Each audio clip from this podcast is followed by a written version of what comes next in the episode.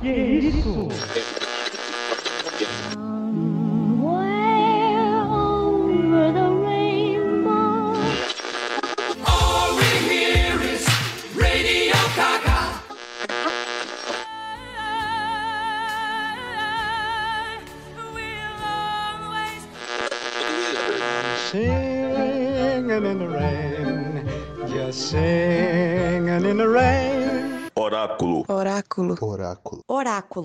Oráculo. Oráculo. Oráculo. Oráculo. Oráculo. Oráculo. Oráculo. Você está ouvindo Oráculo Podcast.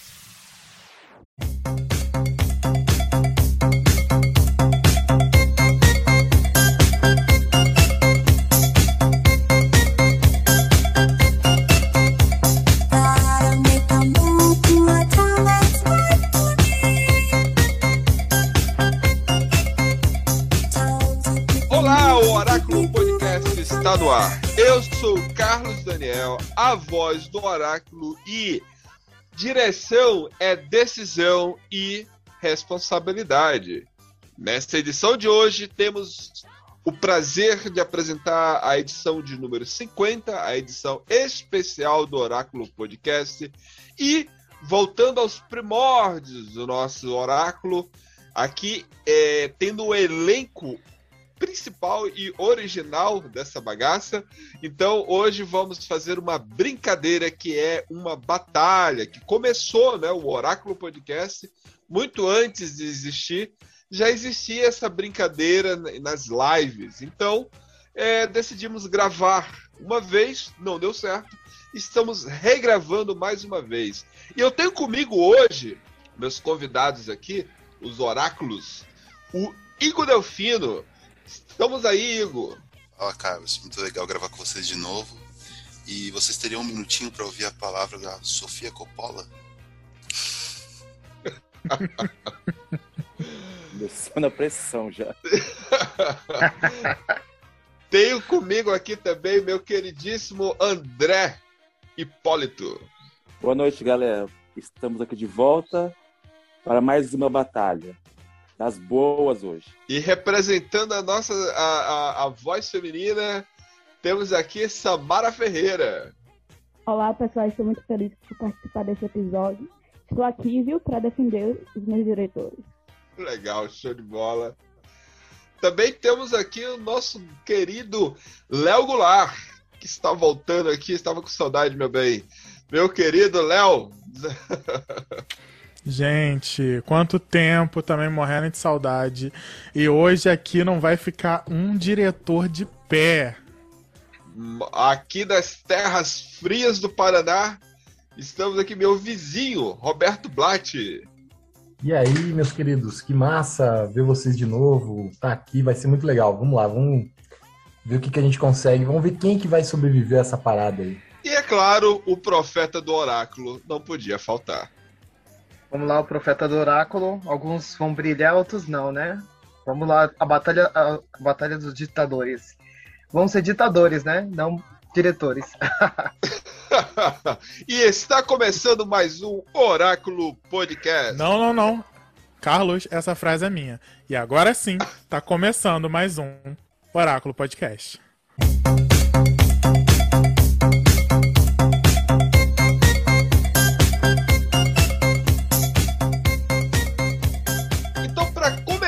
Começar essa brincadeira, nessa bagaça aqui, que é um momento de diversão de todos nós aqui, vamos começar com um confronto.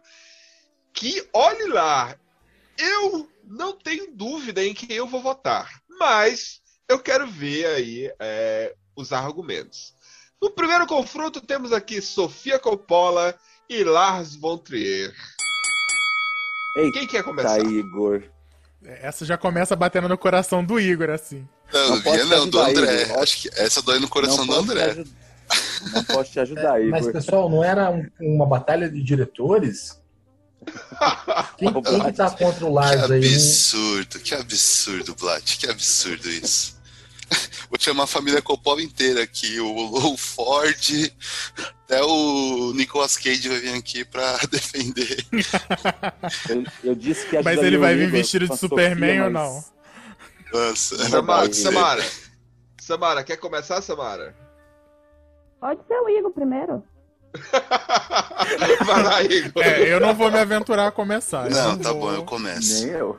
Cara, difícil, né? É o que a gente vai passar aqui o de todo episódio, né? Sofrendo, porque todo mundo é muito bom nessa vista.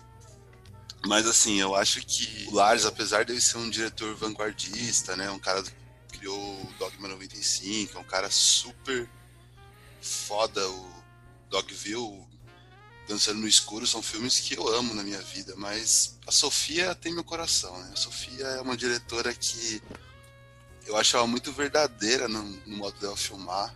Poucas pessoas eh, são tão. contam tanto da sua vida dentro dos seus filmes como a Sofia. E eu gosto da maneira da como ela trata a melancolia, melancolia no nosso no momento que a gente passa, né? Eu acho que ela tem essa questão da- das paletas de cores, das trilhas sonoras marcantes, desse isolamento dos personagens. E aqui é Sofia, né? Já falei, já dei o spoiler na, na abertura. Meu voto é na Sofia. Caramba, Igor, é sério isso. Olha, é o seguinte. é, eu vou adiantar meu voto, porque assim, não vejo nenhum problema em votar em Lars von Trier. Tá lá, é, é isso aí. A Sofia, ela é, acredita no potencial dela, mas ela ainda não me impactou. Ah, levando e, e já adianto aqui que o meu critério vai ser o impacto pessoal. Não tem nada a ver com status ou se ele tem importância ou relevância. Eu vou por impacto pessoal e, e quem me impactou mais são os Lars. Fico com ele. Um a um por enquanto. César, dá seu voto aí, César. Então vamos lá, Carlos. É bem difícil escolher entre os dois, apesar que eu gosto muito da narrativa da dificuldade dos relacionamentos atuais da Sofia Coppola. Meu voto vai para ela, mas o Lars eu gosto muito pela o caráter original da obra dele, é muito incrível. Mas dessa vez eu fico com a Sofia. E aí, Então, então acho que André? agora eu vou votar. Não, eu, eu vou votar antes do André. Pode Eu votar, vou Léo. votar antes do André. Porque eu tenho certeza que o argumento do André vai mudar meu voto. Então. São Deixa dois. eu, então, dois peraí, dire... Não, não, não. São dois diretores de peso. Mas óbvio que, que a filmografia do Lars é muito mais extensa, né? Muito mais visceral. Mas algo, acho que algo que o Igor falou sobre trazer uma narrativa, né? Mais intimista, com um olhar mais intimista, realmente acho que isso me chama mais atenção. Então hoje eu vou ficar com a Sofia em vez do Lar. Caramba, mano, é isso mesmo. Estou surpreso. Estou surpreso. Vai lá, André. Gente, é o seguinte, eu, eu tinha até falado com o Igor, né, na- nas, nas preliminares, né, nas semanas passadas, que eu ia defender a Sofia. Eu também não acho, assim, ela uma grande diretora, mas eu gosto do texto dela, então eu vou usar muito o que o Carlos falou, né, do impacto. Bom, acho que esse é meu, é, é um dos meus critérios mais fortes sempre, né, quem já me conhece sabe. Né, então, mas Cara, Lars é o meu, é um dos meus preferidos de todos, né? Então, não tem.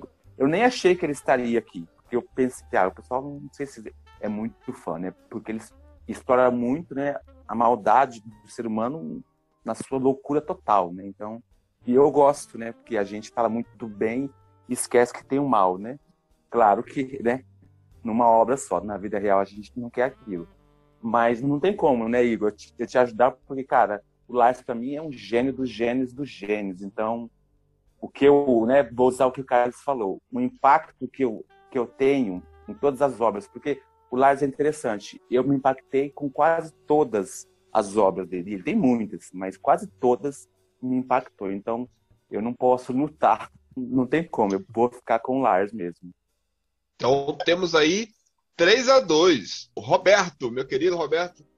Seu voto meio que já tá anunciado, mas É, vamos não, lá. claro. Faz, É, não, faz um é. mês que ele votou, É. gente. Pois é. É que, é que assim, pra mim, Sofia Coppola é uma diretora de videoclipe, assim, sabe? Ela não tem nenhuma relevância do ponto de vista cinematográfico, artístico. Ela, pra mim, é, sabe, sei lá, ela, o, o Wittenberg, por exemplo, é, é muito melhor do que ela como diretor, tem uma obra muito mais interessante que ela e não tá aí, né?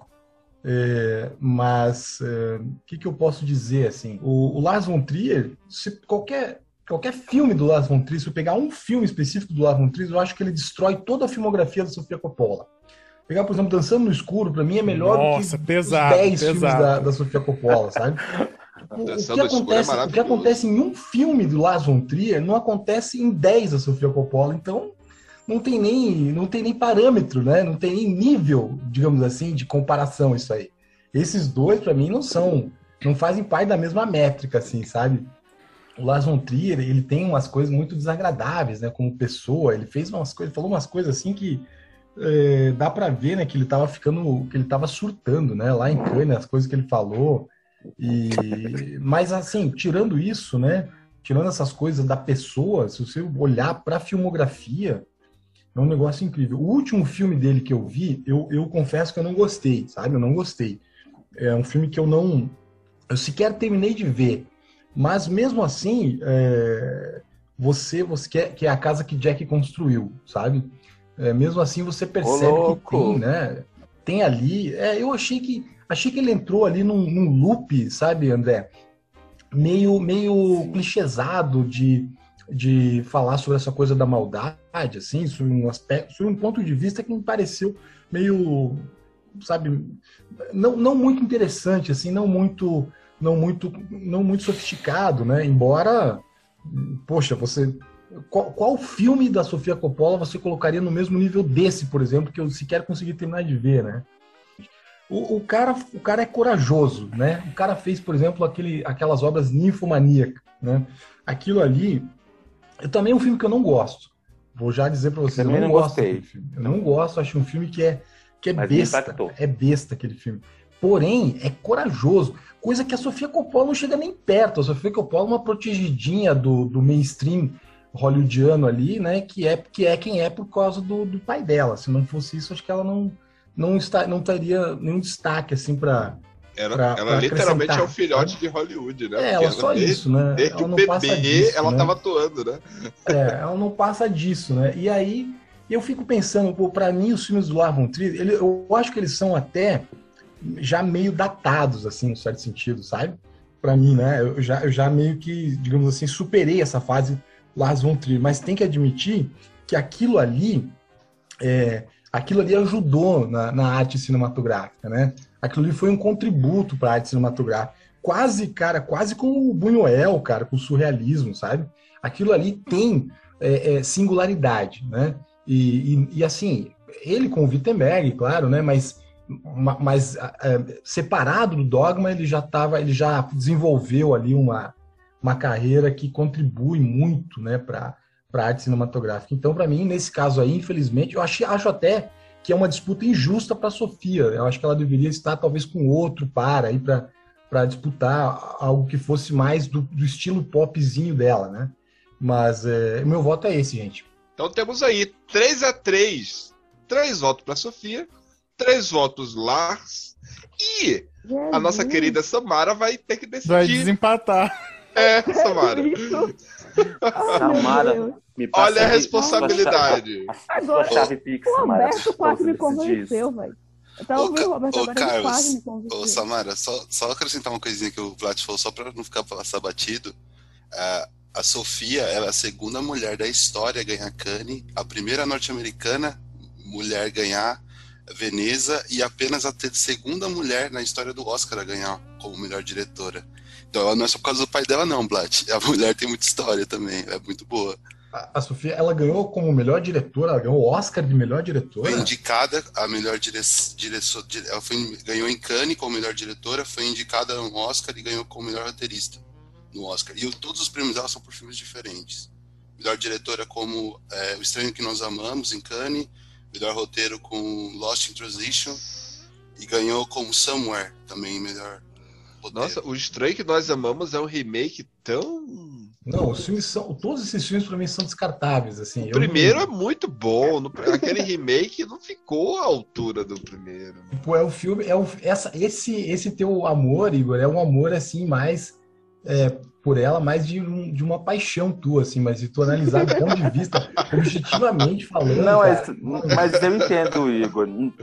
Mas eu entendo o Igor, porque apesar, apesar do que você falou, Blat, algumas coisas eu concordo, algumas coisas eu concordo, é, o texto dela é fácil, qualquer pessoa assiste e entende, você não tem muito para decifrar, né? Então, eu acho que nesse sentido, talvez muita gente goste, porque não, não tem muita assim, dificuldade de entender o texto. Talvez isso. Mas, Samara, vai no lar, Samara. Eu Passa aí a sua, meu a sua chave coração, assim, né? Nenhum dos dois estava na minha lista, mas eu vou pelo coração. É, Deus é uma escolha muito bom. Eu amo esse filme, eu gosto muito, mas eu vou na Sofia. Pela obra, assim, que eu já assisti. Pelo menos por mim, que eu assisti. E a Sofia derrotando. Tchau, gente. Boa noite, tchau. Eu assisti muito mais obras dela. Eu gosto dela como diretora. Assim, Maria Antonieta eu gosto muito também. Então é isso, meus queridos. O primeiro confronto aqui já temos uma surpresa. Gente, eu quero dizer que horrível. as pessoas que perderam, não fiquem com raiva de mim, gente. Eu fui a última Eu, Samara, eu sabia que trazer que a Sofia era tão importante para as diretoras ia aquecer o seu coração. Eu sabia. Era a informação que faltava. Brincadeira, Mas, gente, vocês descartam lá de primeira, que isso? Primeira. Não, não é, Não é só ele. Não é só esse peixe grande que vai sair na Horrível primeira, não. Tem isso, mais, horrível, tem mais. horrível. Vamos lá. Segundo confronto, segundo confronto agora, meus queridos. Esse Antes, antes da gente começar, antes da gente começar o segundo confronto, eu só queria falar aqui com nosso, nossos ouvintes que se você quiser alguma indicação de filme alegre, pede pro Carlos. Tá aí no- nos episódios atrás, alguns episódios tem o Carlos aí defendendo Melancolia e Dogville como filmes alegres. Então, Mentira. tem, Não foi- não é bem rapaz, isso, tem. né? Então ele não assistiu, então ele não assistiu, gente. Não é. Não, não é bem Como isso. assim? Léo, Melancolia, aliás, Melancolia faz em um filme novamente aquilo que Sofia Coppola tenta fazer em 10, né? Num único filme, Melancolia consegue pegar tudo aquilo que, que a Sofia Coppola ambiciona né, e elevar a décima potência ali e, colocar isso em tela. É um negócio Bate o lar já perdeu, é isso. Vamos lá, vamos lá. Não, não, não, não, já não, foi eu tô embora, tranquilo tchau. quanto a isso, né? Eu tô tranquilo quanto a isso, mas ouvinte, você que tá aí, quer assistir um cinema interessante, assista Melancolia. Segundo confronto, vamos lá. Glauber Rocha versus Porra. Kubrick. Igor. porque essa seria a minha final. Essa é a minha final dos meus sonhos, que eu tava imaginando seria essa. São, para mim, são os dois melhores. E assim, E, e eu, eu sorteei, viu, gente? Foi eu que sorteei o Igor. O Igor ia falando, eu ia dando os Minha números, o. Igor ia dando os confrontos. Não, e, e assim, eu acho que é uma, é uma direção, são dois diretores que pra mim seriam. Eu fiquei pensando um bom tempo sobre essa batalha. E pra mim seria quase como comparar, sei lá, o Caravaggio, que é um cara que pintava um realismo extremo, com, com tons muito escuros, né? Difíceis até, contra um cara que seria quase um Picasso, com uma obra toda quase desconexa, Romero mas com uma Brito. mensagem muito forte, que seria o Glauber. Não, Romero Brito, cacete. Quem foi que Romero falou Brito, Romero não, Brito? você tá maluco? Que isso? O daí, que tá acontecendo? Você tá doido, velho? Pelo amor de Deus, Já vou ter que Glauber. começar baixando o nível? Que isso? Tá falando de Picasso, Ó, o cara eu me fala de Romero Romero- Brito, Romero cara, Brito. pelo amor de Que Deus. isso? Eu gosto de Romero Brito, gente. Que isso, eu gosto dele. Tem umas coisas que você gosta nos episódios atrás aqui também que não é parâmetro, não, Carlos. Questionáveis, né? Super questionáveis. Vamos lá, Igor, dê seu, conclua seu Meu voto. pai. Não, mas então, mas é isso, eu acho que o Kubrick, pra mim, é um cara que ele é a perfeição no cinema, pra, na minha opinião. Ele fez obras, eu já vi quase tudo que ele fez e quase tudo tem nota, nota 10 pra mim. É, não- são pouquíssimas coisas que tem nota 7 pra mim. E eu- acho o Kubrick genial. Só que assim, o Kubrick nunca vai conseguir dialogar com a minha realidade, com o que eu vivo, com a história, porque eu sou brasileiro. O- mais que brasileiro, eu sou latino. E o Glauber faz um cinema muito forte para quem é latino. Acho que Terra em Transe foi um filme que mudou minha, minha forma de ver cinema. Acho um filme incrível. É, eu assisti no final de semana Idade da Terra e eu fiquei completamente apaixonado pelo Glauber. O Glauber é realmente um diretor de um nível muito alto. É muito bom mesmo. Então, com muita dor no coração, vocês sabem que eu amo Kubrick, eu vou votar no Glauber. Então temos aí o primeiro voto para Glauber. Profeta, nos profetize aí quem vai ganhar esse confronto. Profecias já foi lançada, né? Glauber Rocha vai vencer essa disputa aqui. Eu vou ficar com o Glauber Rocha também. Muito Caramba. pelo Dragão da Maldade, é o filme- meu filme preferido. Da Terra em Transe também, mas Dragão da Maldade com a Yansan e aquelas músicas é, próprias do Nordeste, né? Uma mistura ali da questão indígena com a africana e a portuguesa. Tem esse destaque, eu vou ficar com Glauber Rocha. Glauber Rocha desse. Olha, então eu vou adiantar meu voto aqui, pera aí. Olha, Glauber, nossa, eu nem tenho o que falar, maravilhoso. Tipo, o cinema nacional deve muito a esse homem, sensacional. Tipo, show de bola, parabéns, melhor diretor, teoricamente, mas é Kubrick. É, eu fico com Kubrick. 2 a 1 um. Não, então eu vou dar o meu voto agora. Pra mim, E pra outra, mim, Kubrick, ó, batalha... só, só, só uma. Desculpa, Léo, te cortar, mas só uma. Só aquele. Sabe aquela Eu tava câmera sentindo falta daquele disso. machado? Aquele, aquela câmera daquele machado fincando na porta do iluminado. e a câmera seguindo o machado. Cara, eu nunca tinha visto. Tipo, a câmera acompanha o movimento do machado. Caramba, é, é Kubrick, Kubrick. É show off, mano. Aquilo ali é show off. Aquilo ali é. é- Ah, nossa, eu sei fazer movimento Vamos de ver se- câmera. Vamos ver se você me convence, Léo. Vamos ver. Olha, o primeiro filme que eu assisti do, do Glauber, né? Meu voto vai ser sempre no cinema nacional. Isso aí. Eu sou grande defensor do cinema nacional. Eu, por mais que, que algumas pessoas reclamem, digam que a gente não tem cinema, a gente tem cinema sim, a gente tem um cinema muito forte. Como o Igor defendeu, a gente tem grandes cineastas que falam pro público latino, que falam pro, pro, público brasileiro. Meu primeiro filme com Glauber foi O Dragão da Maldade também.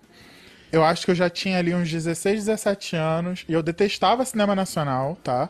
Eu era daqueles que diziam que no Brasil não tinha cinema, que a gente só produzia merda e tal. E aí encontrar esse filme cheio de referência, das minhas referências, que eu sou de família nordestina. Então, me encontrar ali, me encontrar dentro de um cinema, e depois assistir Deus, Diabo na Terra do Sol, né, o, o último filme que ele fez, A Vida é Estranha, sabe? É incrível como o cinema foi, o cinema brasileiro, ele foi se moldando a partir de uma visão intimista para dentro do público brasileiro. Claro que hoje em dia a gente tem uma outra forma de filmografia no cinema brasileiro, que hoje em dia a gente tem outra, uma outra forma de conversa com o espectador na, na, na sala né, da grande tela. Mas isso não quer dizer, claro, também não quer dizer que o Kubrick não, não seja um grande diretor. Ele é. Só que quando a gente fala sobre influência, né, sobre marcar, eu acho que Glauber Rocha ele fez muito mais pra filmografia, pra mim, enquanto brasileiro, do que o Kubrick fez pra uma cinematografia mundial. Ah, mas ele fez um show-offzinho ali fazendo um movimento de câmera ali no, no, no, no, no Machado? Fez, assim como aquele take também do elevador abrindo, aquele sangue esparramando. É um take muito legal. Mas a maneira como o cinema brasileiro foi conduzido a partir do Glauber, pra mim, o Glauber leva essa bem fácil em cima do Kubrick. Então temos aí três votos para o Glauber. Olha, Glauber. eu Ô, Carlos, deixa eu Tamara. Glauber. Carlos, só eu falar uma coisa rapidinho que eu lembrei. É, sabe como que é traduzido o é, Deus e o Diabo e as Terras do Sol em inglês? É Black God e the White, White Devil. Eu acho que a tradução bizarra que eles colocaram. Mas vamos lá, Samara. Ainda bem que não me deixaram por último, né? Eu acho o Kubrick incrível, o diretor maravilhoso. Eu tava assistindo agora, tem dois dias que eu assisti Laranja Mecânica de novo, então, tipo, mas Glauber Rocha é meu conterrâneo. Caramba. Assim, sou super fã dele. Fico até emocionada em falar, então não tem como não votar nele. E eu acho que até que ele morreu muito cedo, ele poderia ter dado muito mais pro nosso cinema. Caramba, estou É sobre surpreso. Estou Glauber já surpreso. levou, hein? É, André e e Roberto, que isso? A profecia foi dita. Vocês vão me chamar de insensível, né? Eu não sou insensível, não, tá, gente? Eu realmente tenho problemas ainda com o cinema nacional, né? Eu sempre falei isso. não sou uma pessoa muito patriota, mas sou um cidadão bom. Mas eu não. Eu gosto muito. Eu, na verdade, eu não conhecia muito esse diretor até no passado. Assim, conhecer de, de, de ver as obras. Eu gostei muito de Terra em realmente mexe, como, como o, o Igor falou e o Léo falou, são filmes que conversam com a gente, porque somos brasileiros, enfim, né? Tem toda uma, uma história que a gente conhece. Às vezes não vivemos aquela história, mas a gente conhece as, as pessoas que podem ter vivido. E também o A Idade da Terra também achei fantástico. Achei fantástico, né? E, e realmente eu sinto isso, assim, essa, isso que o Léo falou, de, de, sentir um pouco, né? De, é, é, são obras que conversam muito com a gente, realmente, assim, né? Que trabalha muito, pelo menos comigo, conversou muito mas eu, eu, eu tô usando mais o critério mesmo de, de, de entretenimento, é, assim, como que eu posso dizer isso? Tecnicamente, assim, vou usar essa palavra. Então, o Kubrick, para mim, nem deveria estar numa live dessa, na minha opinião, claro, né? Porque, para mim, ele deu aula, né? A gente estudou ele no curso e realmente, assim, ele, para o mundo todo, na minha opinião, ele ensinou muita coisa. Então, eu não teria como botar. Não desmereço o Glauber, realmente é fantástico, né? Do, dos poucos é, diretores brasileiros que eu conheço, realmente ele é muito bom, né? Até eu acho que ele deveria dar mais aulas aqui, né? Quando ele quando ele pôde, as pessoas podiam ter estudado mais ele, enfim, para poder atuar melhor. Mas eu não posso deixar de, o Kubrick de lado, então eu fico, fico com ele mesmo. Com então, temos aí o segundo voto pro Kubrick. Vou mandar aqui meu voto no Kubrick também, galera. Eu acho muito, muito legal o, o cinema do, do, Glauber. Eu acho que a gente não pode pensar o cinema de um ponto de vista assim provinciano, sabe? E, e por provinciano, um provincianismo quase que invertido, que é como, como quem pensa assim, aquilo que vem dos grandes centros é, é mais universal do que aquilo que se produz é, no, no, que nós chamamos de um cinema do terceiro mundo, né? A expressão está meio fora de moda, né? Mas é, enquanto Glauber produziu a obra dele, essa expressão fazia algum sentido, né? Inclusive isso dava para ele até mesmo um ponto de vista artístico bem, bem singular e que ele soube ele soube explorar isso aí, não dá para negar, né? não dá para negar que ele soube explorar. Me parece que são duas pessoas que têm até similaridades, sabe? os dois, assim, do ponto de vista pessoal mesmo, muito, muito intensos, né? Os diretores, assim, muito intensos, muito exigentes, sabe? Aqueles caras que são muito perfeccionistas. Até um pouco um estereótipo meio clichê isso, né? Mas, mas enfim, é uma coisa que eu, que eu vejo uma, uma similaridade entre, entre essas duas figuras, assim, pessoalmente falando. Mas o Kubrick foi mais universal, né? A gente não tem como não tem como negar, né? Embora possa se dizer que talvez o cinema dele seja mais pop, né? E nesse sentido é mais é mais é, um cinema mais palatável, né? Mais é, é, de, de, de, fácil digestão, digamos assim, né? Ainda assim ele tem uma filmografia que vai, pô, de, de uma, uma, variedade de gêneros que é que é incrível, sabe? Mostra assim um talento para uma série de gêneros, vai do terror Exatamente. ao filme histórico, ao filme de ficção científica, né, a um quase que um romance sadomasoquista, que foi a última obra dele, né, antes de Guerra e tal, né? Ele Laranja Mecânica, aquilo ali tem um, um teve um impacto aquilo ali impressionante, né, na época assim, sabe? Então, dá para dizer que que Kubrick fez muito pelo cinema, e nesse caso aqui eu vou escolher ele só porque a gente tem que escolher alguém, né? Porque os dois são fantásticos, né? Olha, é com muito pesar, muita tristeza, mas o profeta acertou aí para minha tristeza e a tristeza do Igor.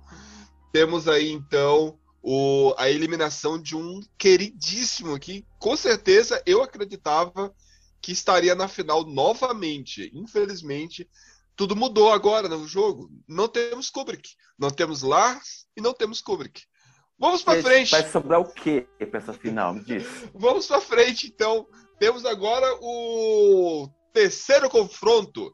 E agora, agora eu acredito que é um confronto ok. Eu acho que não, não gera uma, uma, uma discordância entre todos. Mas às vezes esse, esses são os piores confrontos, né? Temos aqui Christopher Nolan de um lado e Spielberg do outro. E aí, quem quer começar? Eu acho que o Roberto. Eu, quero, eu queria ver a opinião do Roberto sobre esses dois. Posso, posso começar. Eu nunca vi o começar. Roberto. Eu nunca vi você falar nada do Nolan, Roberto. Pois é, Carlinhos. E agora? O que, que eu poderia falar do Nolan? Ele, ele tem é, um filme muito legal, muito interessante, que eu acho legal, né? É, na verdade, são dois filmes legais dele, né? O Memento e o Inception, né? Inception até tem uma sofisticação no argumento que eu acho bacana, uma aproximação com a filosofia, né? E até muitas vezes está tá ocupando aqueles debates, né?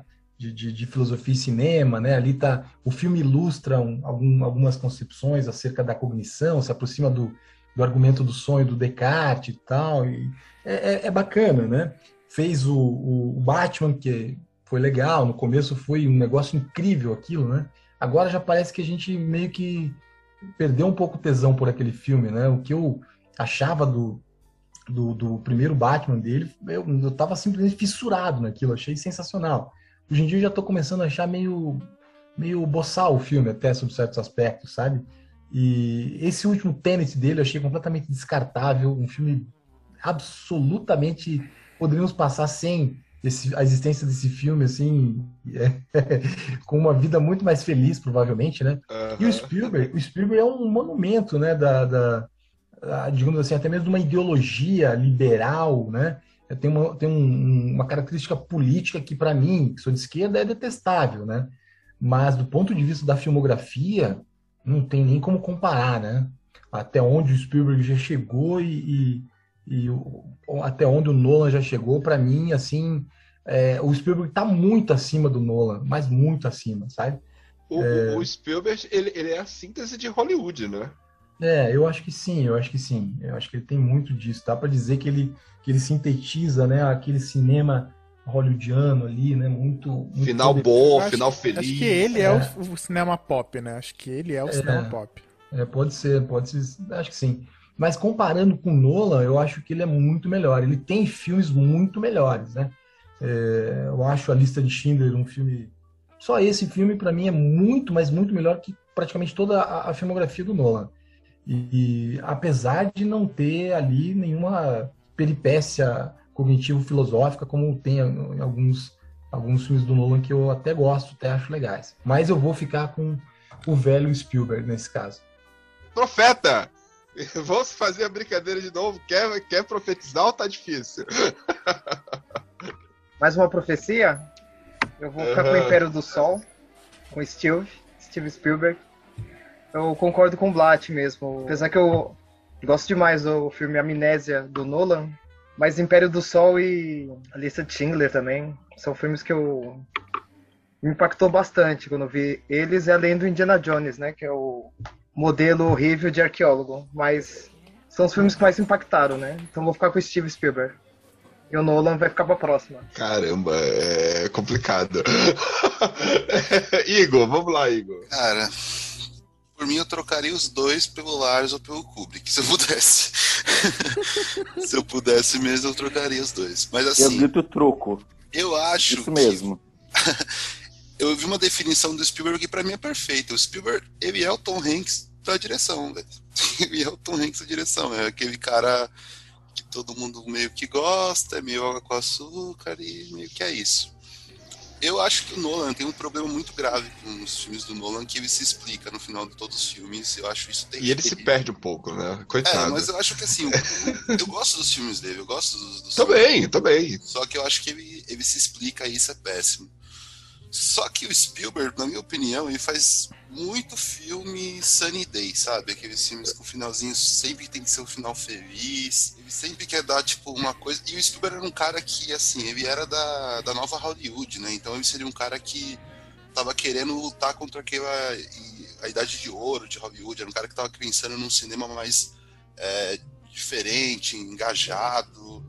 E eu acho que ele é quase assim, pegando, sei lá, dando uma de dado do, do Nobel aqui, ele traiu o movimento. pra mim é um cara que ele fez o. Ele é o expoente do, do cinema hollywoodiano de, de indústria, né? Ele é hoje ele é o grande expoente do cinema comercial. Então, por isso, eu vou ficar com o Nolan. Então, gente, eu. como eu falei, né? Eu, eu não gosto de nenhum, né? Não gosto mesmo. Nolan, eu não gosto. Não gosto. Caramba! Odeio o Batman, odeio aquela redundância, sabe? É aquela. Editor, só corta. A fala do André você só corta. Aquele negócio vai, vai, vai, vai, vai, minha nossa, me, me dá náusea. O Spielberg também, não, sabe, não é assim, é como acho, acho que o Igor falou, não é aquele filme que você assiste e fala, nossa, né, uau, né? Pelo menos pra mim, né? Obviamente tem algumas coisinhas, algumas obras que chamam até a atenção. Mas eu, eu sou mais da pegada forte mesmo. Eu gosto né, do negócio mais pesado, sangue, do movimento psicológico, enfim. E, então, eu não sei. pra mim é seis por meia dúzia, mas pelo menos o Spielberg eu não, não odeio, né? O Nolan chega a me dar raiva até de algumas coisas que é tudo igual. Então eu vou ficar com o Spielberg. Por eliminação, eu fico com o Spielberg. Caramba, é, estou surpreso, mas vamos lá. É, essa afirmação aí me deixou surpreso. Samara. Poxa, pra mim essa é a mais leve até agora. Eu vou no Spielberg. O Nolan eu, eu gosto mais do, da trilogia do Batman. Eu gostei, assim, achei razoável, eu gostei. Mas o filme marcou minha infância, assim, e pelas lágrimas eu derramei na lista de Schindler. Então, eu voto nele pelas lágrimas. Caramba! Nossa, Nolan, coitado. Léo, me ajuda aí, Léo. Cara, então não vou poder muito te ajudar, não. Porque assim, já em alguns episódios eu já falei que eu gosto bastante, né? Da maneira que o Nolan gravou Amnésia. Mas é isso, né? Amnésia. A, a trilogia do Nolan do Batman não é a minha trilogia do Batman favorita. Até porque ainda não encontrei um Batman no cinema que, que eu goste de verdade, né? Então, assim, tipo, ah, Inception foi legal na época, né? Mas depois, não. hum. E assim, ET Telefone Minha Casa tá na minha. Na, na, na minha infância, né, mano? Então, assim, ET, Jurassic Park, é, é igual eu tava falando aqui. O cara, ele é o a cinema música, pop. Se a a gente música de tem. Jurassic Park, né, cara? Exato. Se a gente tem cinema pop hoje, é, sabe, tipo, Lucas Filmes e o, o Spielberg, sabe? Então, assim, eles criaram, eles criaram o cinema pop da maneira como a gente conhece. Então, porra, não tem como não, não votar no Spielberg dessa.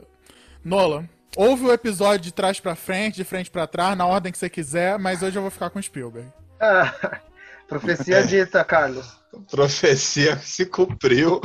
Olha, Caramba. eu, eu, eu amo também o Spielberg, eu amo o trabalho dele, a obra dele, eu acho genial, eu gosto pra caramba, mas assim, a, o, o filme do Cavaleiro das Trevas, nossa, velho, aquele, aquela cena do assalto, eu me despeço do Nolan, votando nele, mas eu amo aquela cena, eu amo aquele Com filme, lágrimas nos olhos, né?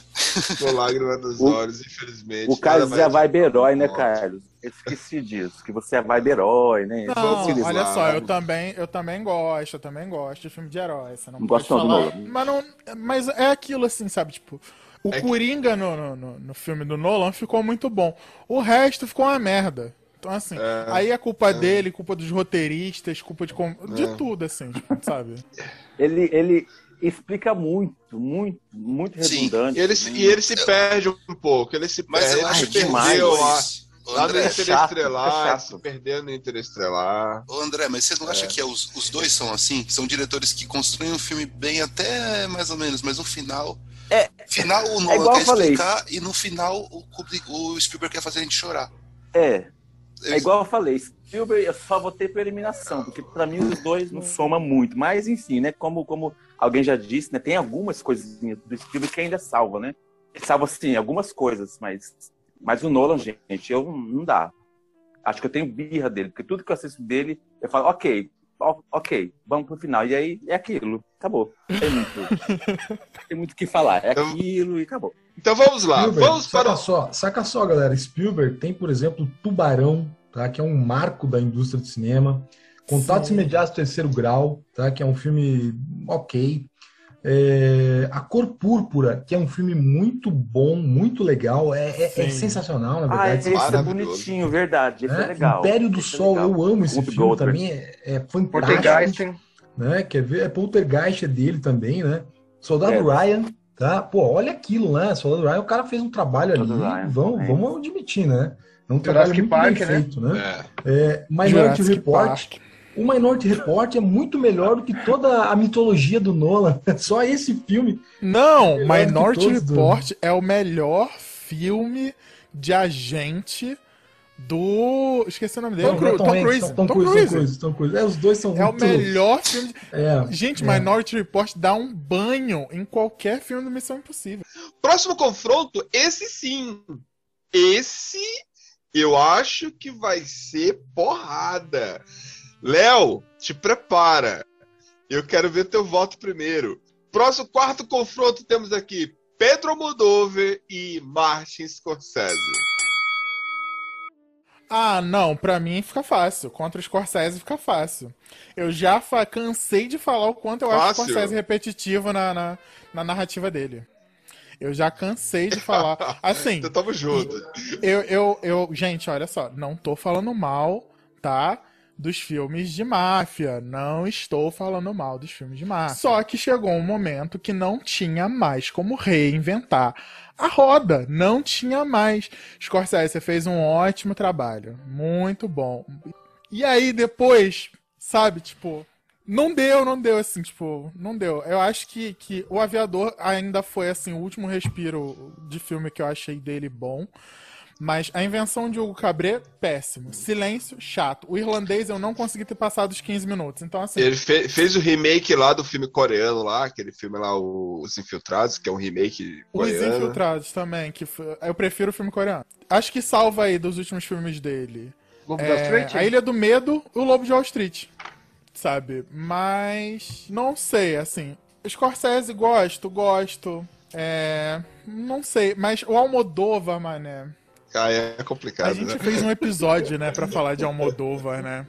E, e que inclusive não terminou, não, nós vamos gravar outro, porque, cara. A gente é, fez cara, um episódio. A gente começou a gravar um episódio inteiro sobre Almodóvar.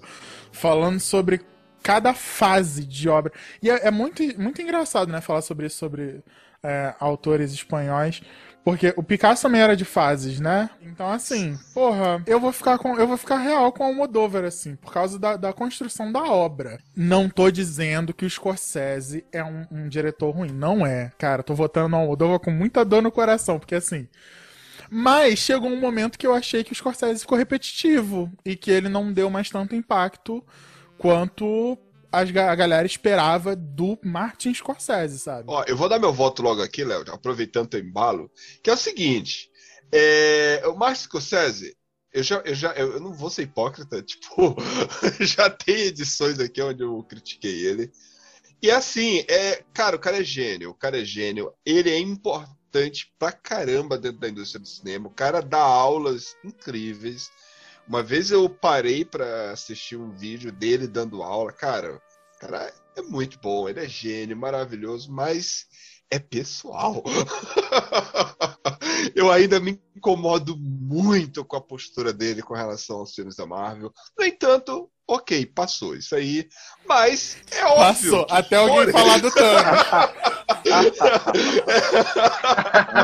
Tudo É óbvio. É óbvio que tendo essa, essa condição, esse elefante aqui na Carlos sendo frente, pessoal aqui entre eu e, a, e o trabalho de Scorsese, que é maravilhoso, não vou negar isso, mas, cara, do outro lado, aquele vermelho que enche os meus olhos, sabe? Aquelas, aquele, aquele que dá calor só de assistir aqueles amores que o Pedro Almodóvar trabalha, eu acho genial, cara. As músicas calientes, o que é Caetano Veloso cantando? Pelo amor de Deus, cara, então dá. É, é, é Pedro, tamo lá, tamo lá. Pedro Almodóvar, segundo voto. André, quem você vota, André?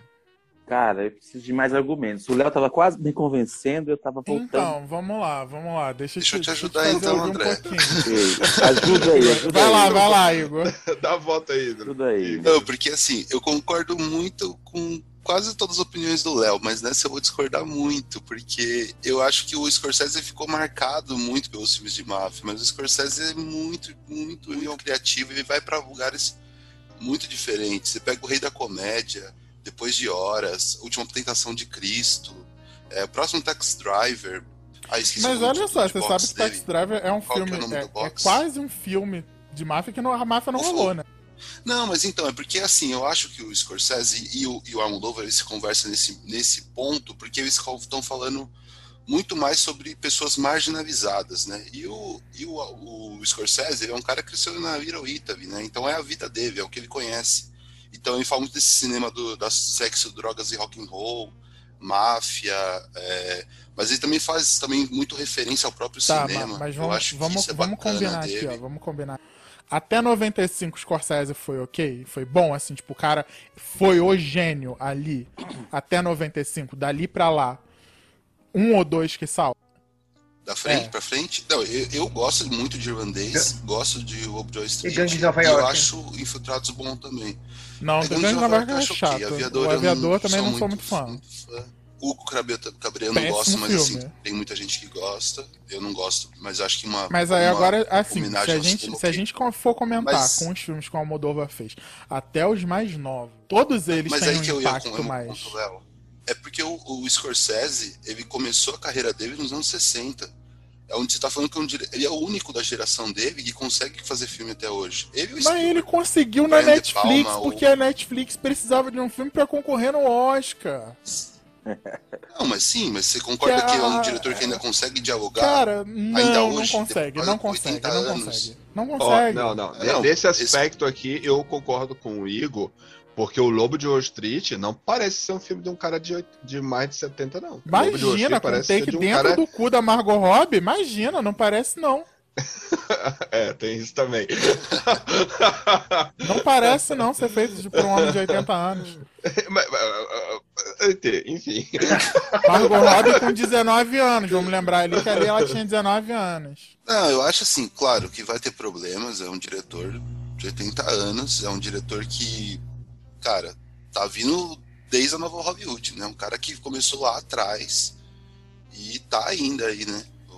Só que assim, o que eu acho, e eu amo, eu amo a obra do, do Almodóvar, eu amo de verdade também. Tem filmes dele que eu acho também um dos melhores da minha vida. Só que aí eu acho que vai dar polêmica.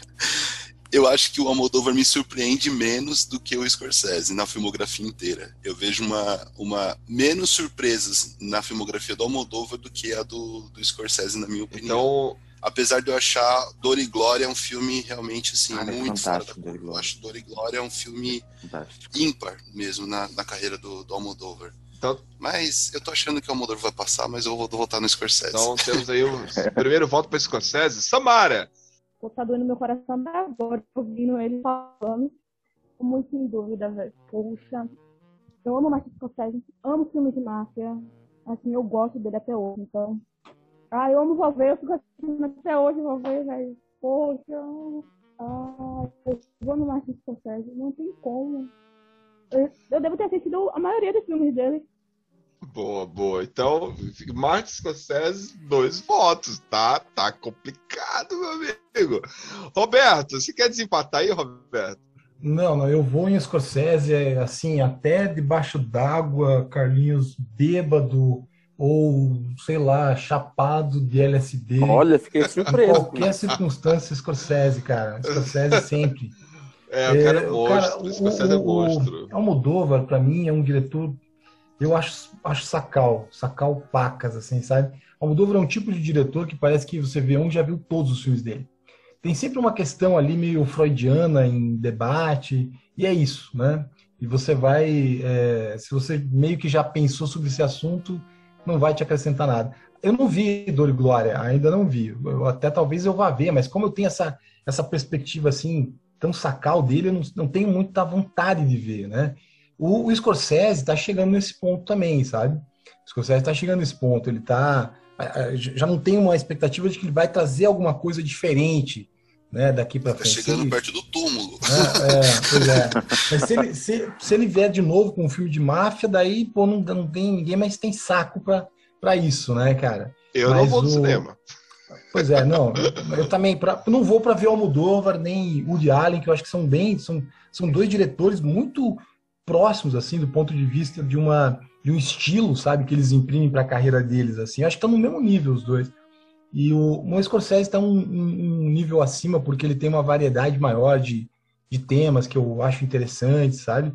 Eu acho que Aviador é um filme injustiçado, acho que poderia ser um filme mais valorizado, que é, é talvez a, a atuação do DiCaprio ali para mim é a atuação. Poxa, Leonardo DiCaprio. Para mim essa atuação é de Oscar, assim, sem sombra de dúvida naquele filme. O cara deveria ter ganho aquele Oscar. Não ganhou por, por alguma birra, sei lá o que, né?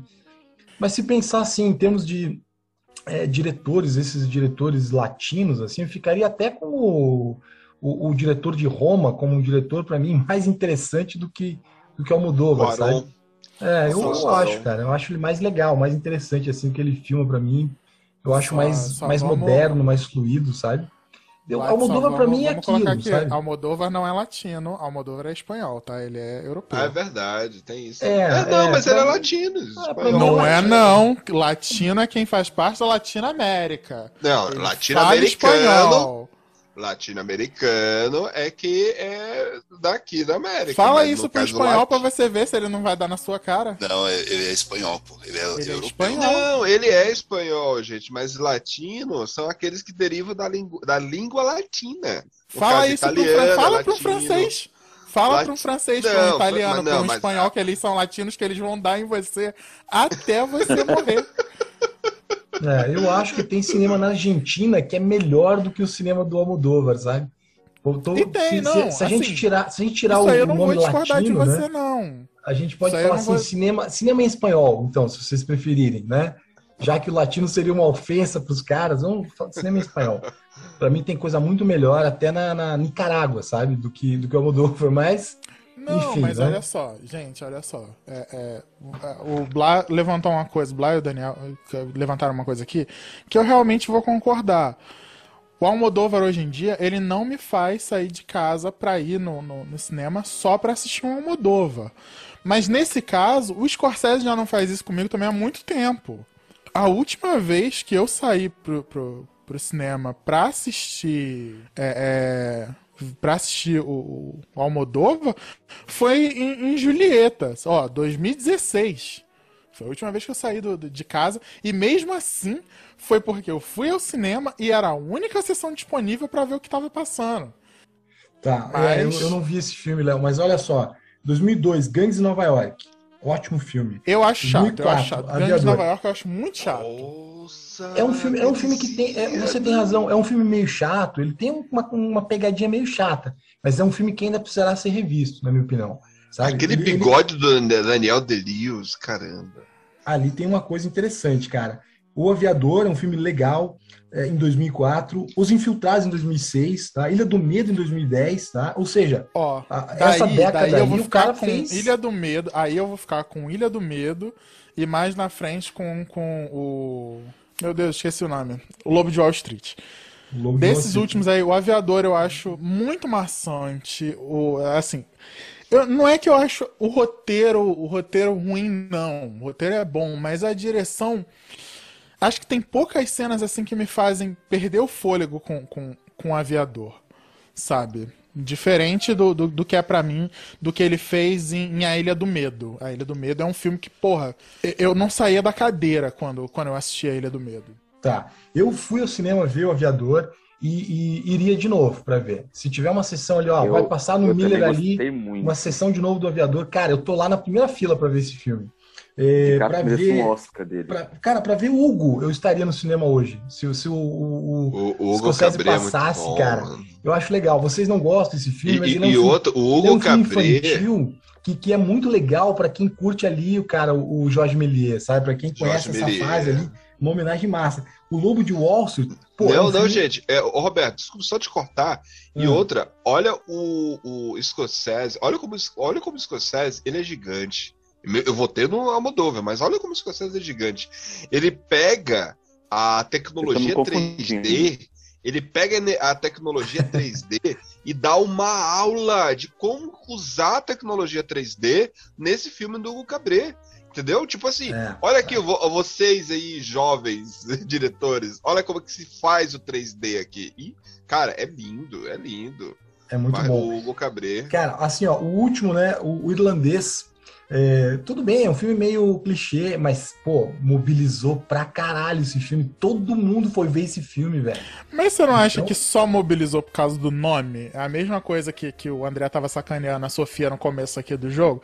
Tipo, você acha que É, todo é. mundo só saiu de casa, tipo, nossa, um filme do Martin Scorsese em produção com a Netflix que vai passar no cinema? Sabe, tipo. Eu acho que isso é um fator. Eu acho que isso é um fator que você, você tem razão, Léo. Isso é um fator que mobilizou, que ajudou a mobilizar, mas ninguém saiu falando mal, ninguém saiu tão decepcionado, sabe?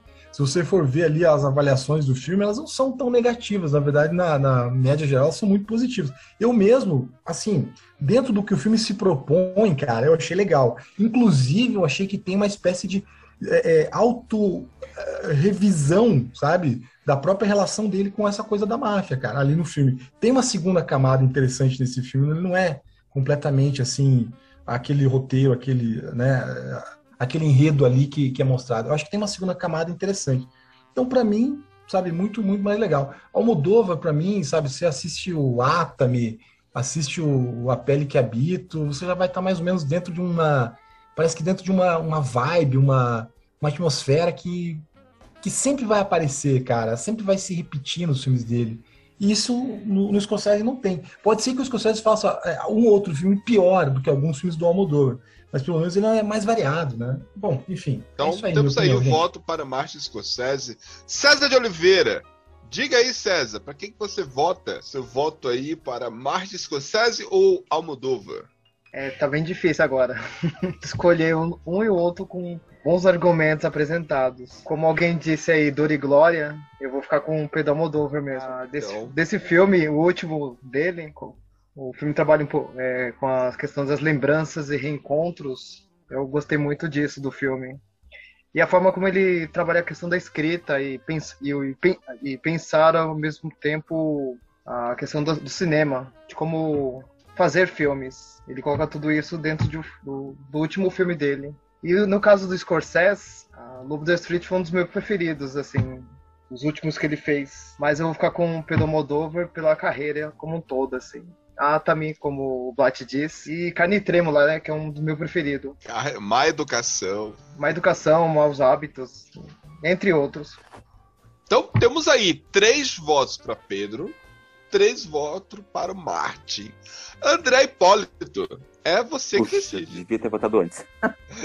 Não, então, pra mim é, é difícil porque eu gosto realmente dos dois. Eu, eu, eu considero as falas do Blat e também as do Léo sobre a Moldova. Então, acho, acho incrível, sim, né? Lembrando, ouvintes, lembrando, do ouvintes, que.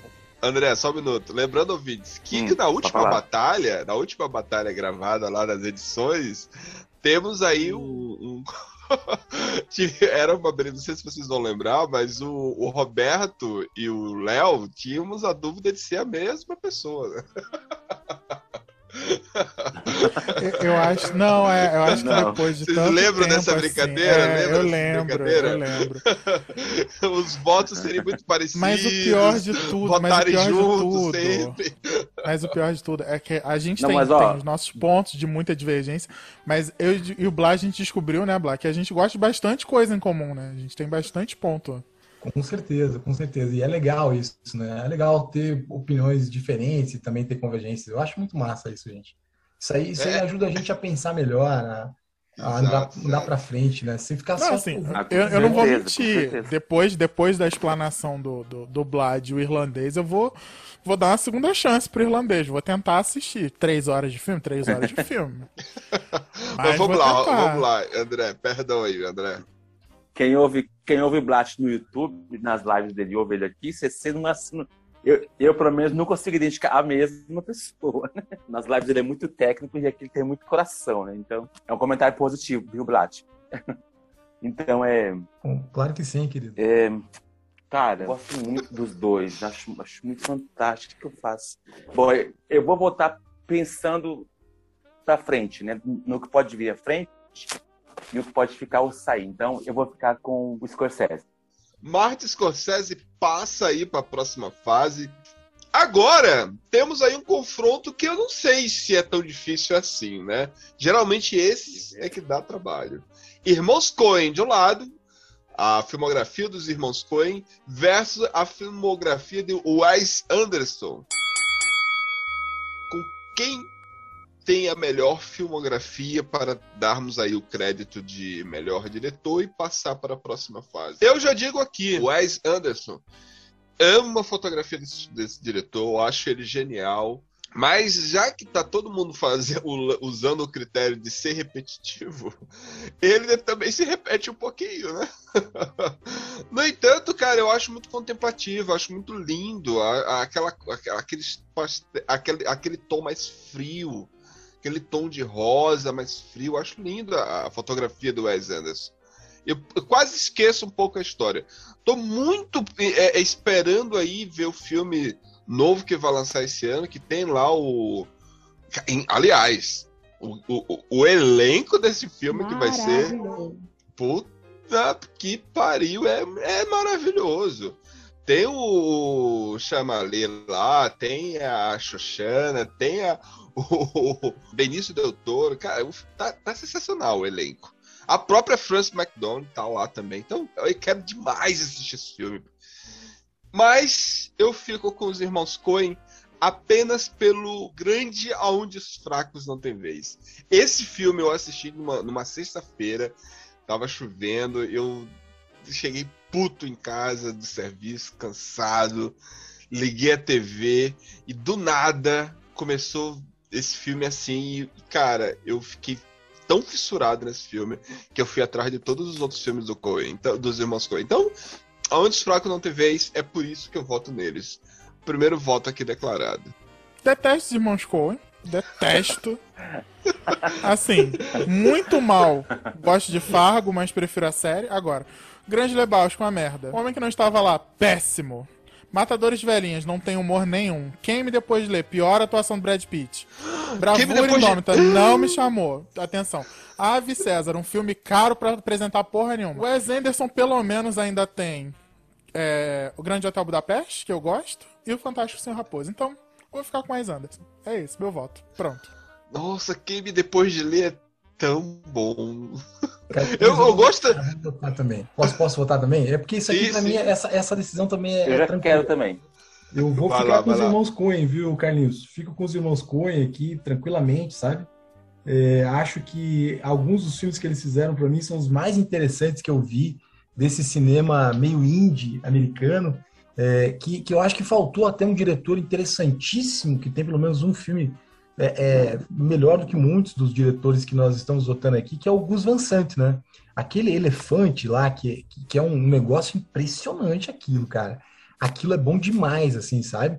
Mas, claro, ele não tá aqui, né? Mas estou falando assim, desses diretores é, dessa safra meio indie americana... Você diz o, o Homem-Elefante?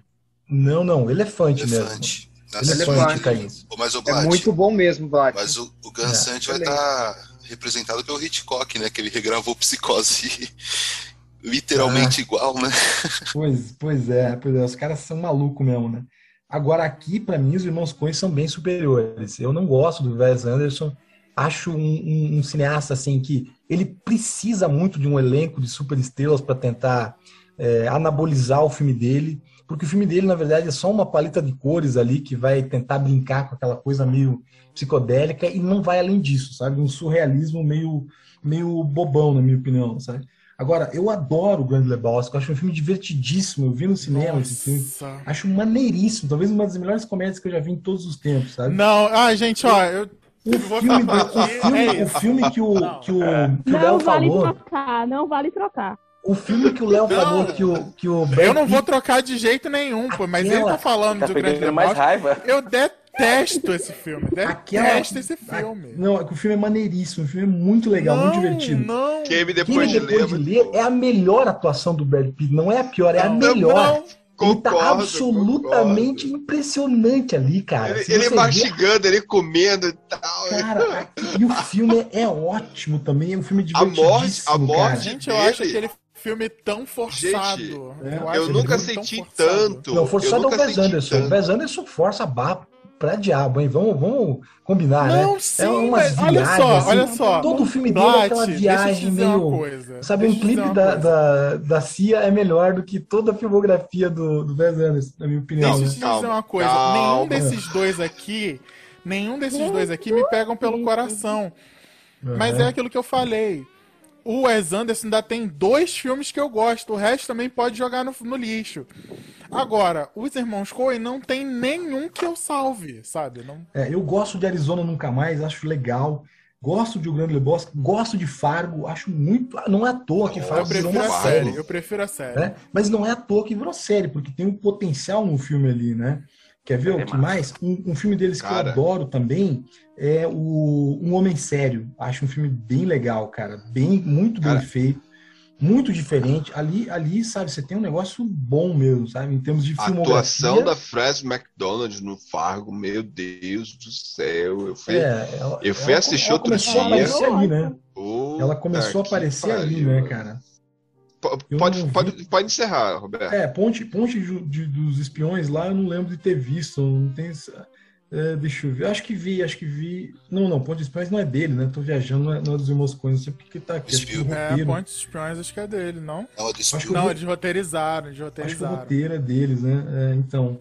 E o que mais que eu gosto muito, cara? É, bom, é, Onde os Fracos Não Têm Vez. Nossa, é um filme foda com PH, sabe? É um filme que realmente dá pra colocar entre os melhores dos últimos, das últimas décadas. assim, Ainda que tenha uma, uma, uma, uma coisa que vai clichêsar um pouquinho ali, né? Mas é muito bom. Enfim, pra mim é mais interessante, muito mais interessante do que o, do que o Anderson. Então, é, Samara, quer votar aí, Samara? Eu quero dizer que eu defendi ele desde o começo, lá no grupo, eu tava defendendo mais. Eu sou fã, eu gosto dele do trabalho. Há muito tempo que eu já acompanho, então não tenho como não votar nele. Os, irmã- os irmãos eu gosto também. Também estava na minha lista. Amo os Fracos Não Tem Vez. Já assisti umas quatro vezes ou mais. Assim, mas eu sou apaixonada pelo Wise. As animações também deles também. Você fica com. Eu fiquei em dúvida.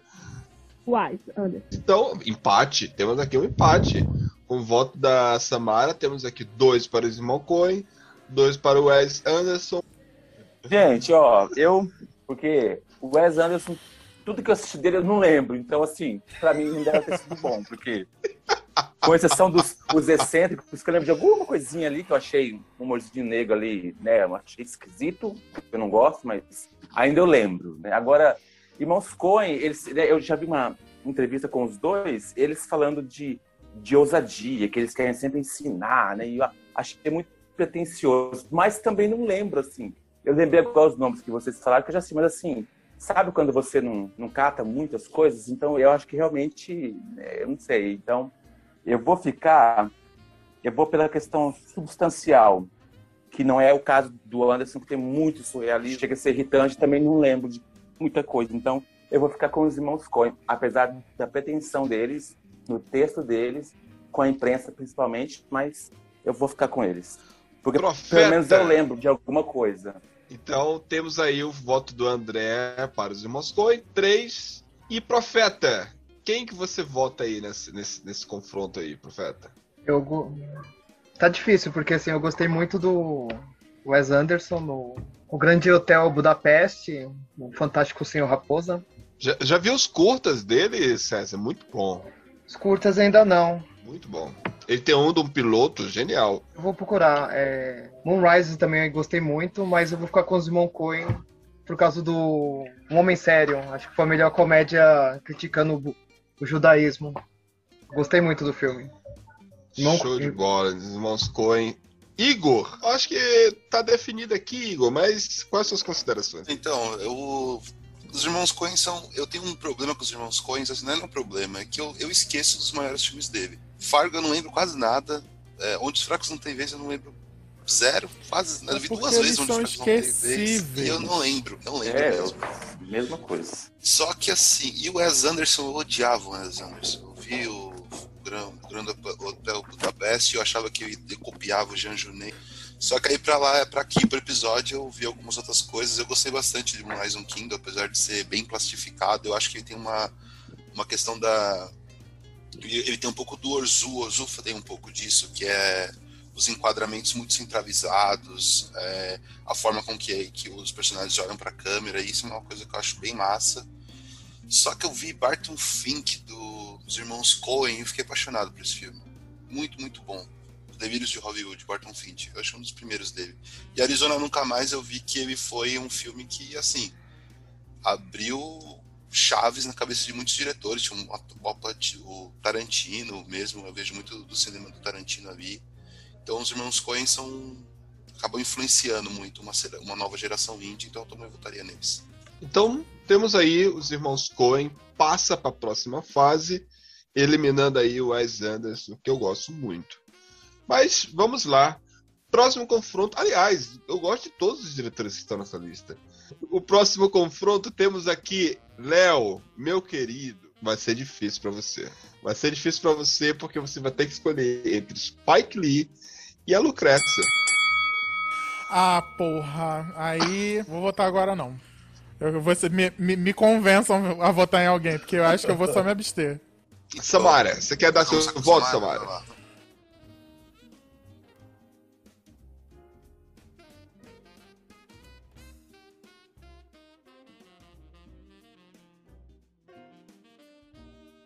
Eu vou ser breve e eu vou votar no Spike Lee. Eu assisti muito eu mais a vou obra, nesse balo junto contigo, a Samara. importância dele pro cinema, Spike, principalmente Spike pro Lee. cinema Eu preciso estudar mais sobre a Lucrécia Martel.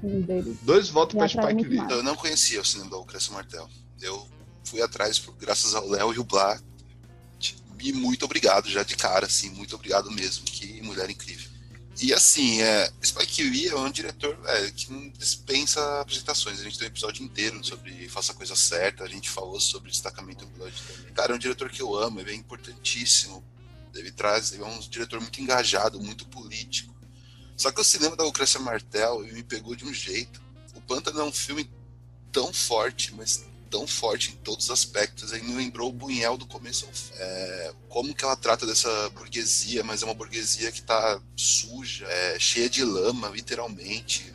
Toda a questão da religiosidade é, latino-americana, toda essa questão do pecado. E é igual o Glauber, né? Ela, ela dialoga muito com, uma, com a nossa vida, ela dialoga com o que eu convivo né, diariamente.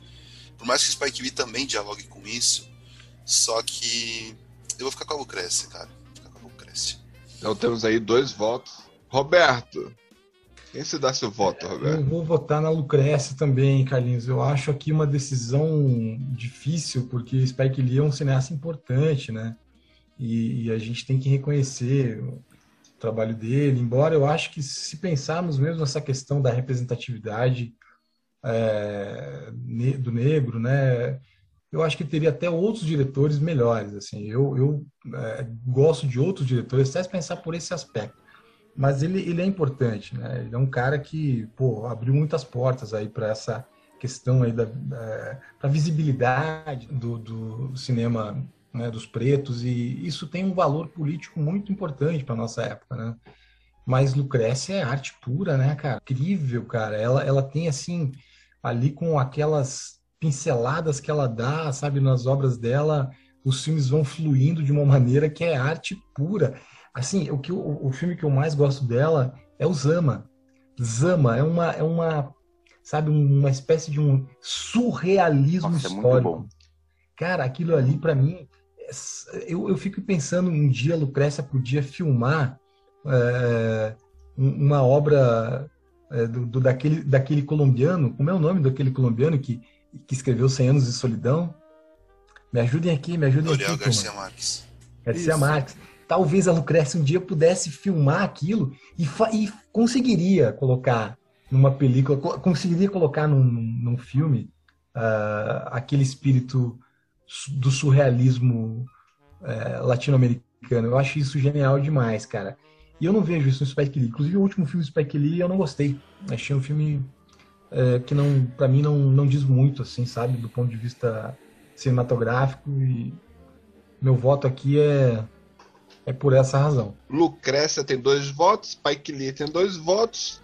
André em que você vota André? Muito bem eu também vejo dessa forma como o Blas falou né? O, o Spike Lee tem uma importância para o cinema ele tem uma inserção social muito importante, né? Enfim, tem várias questões e várias coisas importantes que, que as obras dele é, representam e interpretam em si. Mas, cara, Pântano, Zama, que, que o que o Bate falou, né? A Mulher Sem Cabeça, A Menina Santa, Muda, são, são obras que conversam, né? Assim como vocês falaram do Glauber, elas conversam, elas, elas, elas pelo menos em mim, né, tiveram esse, esse impacto que a gente falou no início. Então, para mim, a Lucrécia é fantástica, ela tem um texto muito sensível, né, muito, muito vivo, assim, sabe? É, uma coisa que você escuta, vê e você fica ali esperando, esperando, esperando. Então, assim, eu pelo menos amo demais. Então, é a Lucrécia para mim. Então, temos aí três votos para Lucrécia, dois do Spike Lee. Com... Tá acirrado essa, essa disputa aqui. Profeta, em quem você vota, Profeta? Você vai empatar e jogar pro Léo? Ou você vai querer facilitar aí? Acho que eu vou jogar pro Léo. tá mais fácil. Ó, eu, eu não conhecia a Lucrécia. Eu tentei assistir alguns filmes, mas não deu tempo de, de ver. Do que eu li, eu gostei muito dela. Gostei pra caramba. Dos eu acho que tá ali no nível do. Nível não, né? Dá pra comparar um pouco com o Spike Lee, da trajetória dele. Eu vou ficar com o Spike Lee é, pela representatividade, né? E pelo altos e baixos da carreira dele, né? Que tem, tem que relevar muitas coisas. Então, temos aí três votos para Spike Lee e três para Lucrécia Martel. Léo, é contigo, cara. Cara, não, não facilitou nada, não facilitou nada. Eu devia ter votado primeiro. Devia ter, ter votado primeiro. Cara, são, são. Pra mim, são dois, dois gênios, assim, cada um na, na sua forma de ver o cinema. Eu queria começar o meu voto dizendo que eu, eu bato muito a minha cabeça pra esses dois, porque assim, eu conhecia o, eu conheci o cinema da Lucrécia na época que eu morei na Argentina, não só o cinema dela, muitos outros cineastas argentinos. Lá eles também têm uma cultura de, de fortalecer o cinema nacional muito forte. Então, assim, e- quando eu assisti La Mujer Sin Cabeça, e assim, tipo, ai, não só esse, mas, sabe, Laninha Santa, e, poxa, os filmes dela são incríveis, e, e a maneira como ela vai trazendo a forma latino-americana de ver, sabe, o cinema, a forma como ela tem de representar, é incrível. E eu não posso tirar o brilhantismo do Spike Lee. Eu sempre tô aqui, sempre que eu tô aqui, que a gente tem uma, uma fala sobre o Spike Lee versus Tarantino. Eu sempre vou bater no Tarantino em, em questão a como que o Spike Lee é um gênio, né, que não é, não tem tanta visibilidade quanto o, o Tarantino. É, para mim são, são incríveis assim, tipo, eu vou votar completamente com o coração na mão, assim, porque eu não queria votar em nenhum dos dois, eu não queria que nenhum dos dois saíssem nesse confronto, mas eu vou ficar com Spike Lee hoje. Óbvio que também tem vários outros diretores pretos que eu acho que seriam tão ou mais relevantes aqui quando a gente fala sobre representatividade, sobre cinema preto, sobre todas as questões, mas o cara, ele foi uma das pessoas que ganhou visibilidade e que foi abrindo caminho, né, e arrombando portas para poder criar um cinema é, é, preto da maneira como a gente entende um pouco hoje o cinema preto. Então hoje, ai, nossa, Lucrécia, por que que, você, por que que vocês fizeram isso, mané? Por quê? Por quê? Com muita dor no coração, eu vou deixar a Lucrécia embora e vou ficar com, com o Spike. Gente, é, com- é complicado. Esse vai ser difícil pra mim. Será que é complicado? Será? Pra- não, pra mim. Não, se vai é ser difícil complicado. pro Carlos, então assim vai ser fácil. Léo, essa foi ótima. Então vamos lá, então. Disse muito. Próximo confronto, temos aqui de um lado Alfred Hitchcock e Quentin Tarantino. Ah, pra mim é Sabia. fácil. Pra mim é fácil também. Fácil. Por causa do último confronto, né? Não posso nem. Nem, nem. Não vou nem me alongar aqui, Hitchcock. Vamos, você e os pássaros, psicose, diz que M pra, pra, pra matar. Então, assim, vambora. É isso. Hitchcock fica comigo. Tarantino, tchau. É isso. Aí, é isso aí, né? É isso aí. Vamos lá, André. Cara, Festim Diabólico, cara. É o melhor filme de 40, 240, 50 de todos os tempos.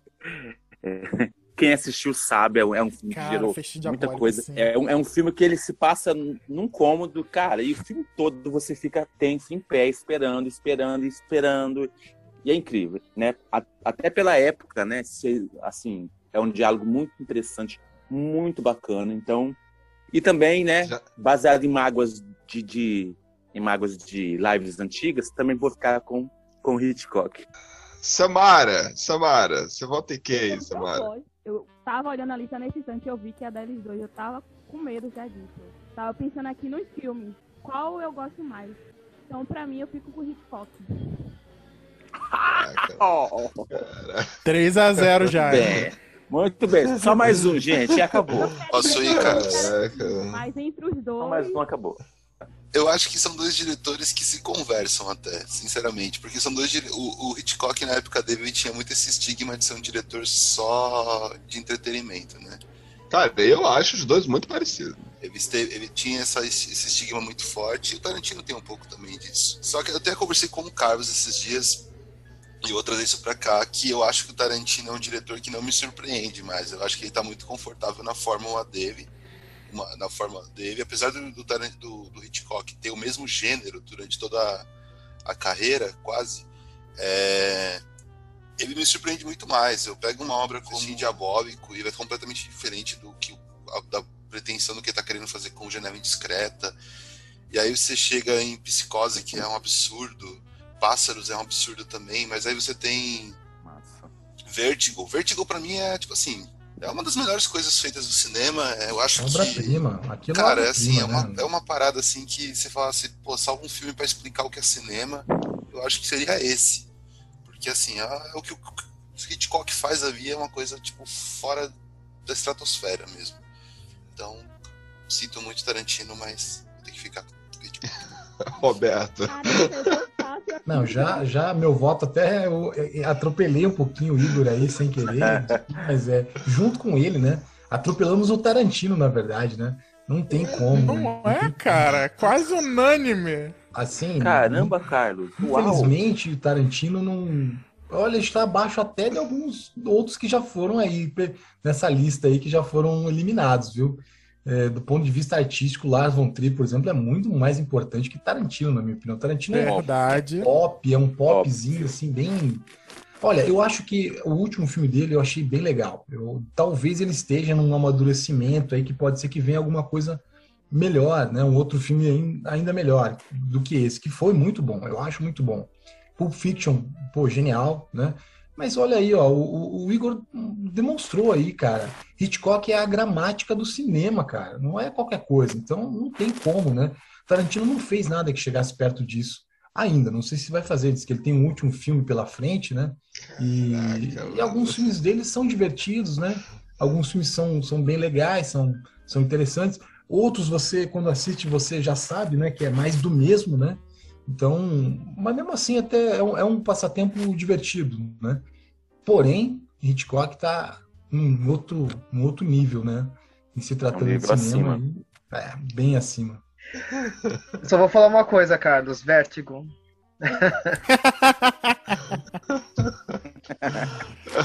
Não dá, né? pra É, olha, eu. eu é, então, é complicado, né? Eu já sabia Olha, que o cara sem fala, que isso? nada.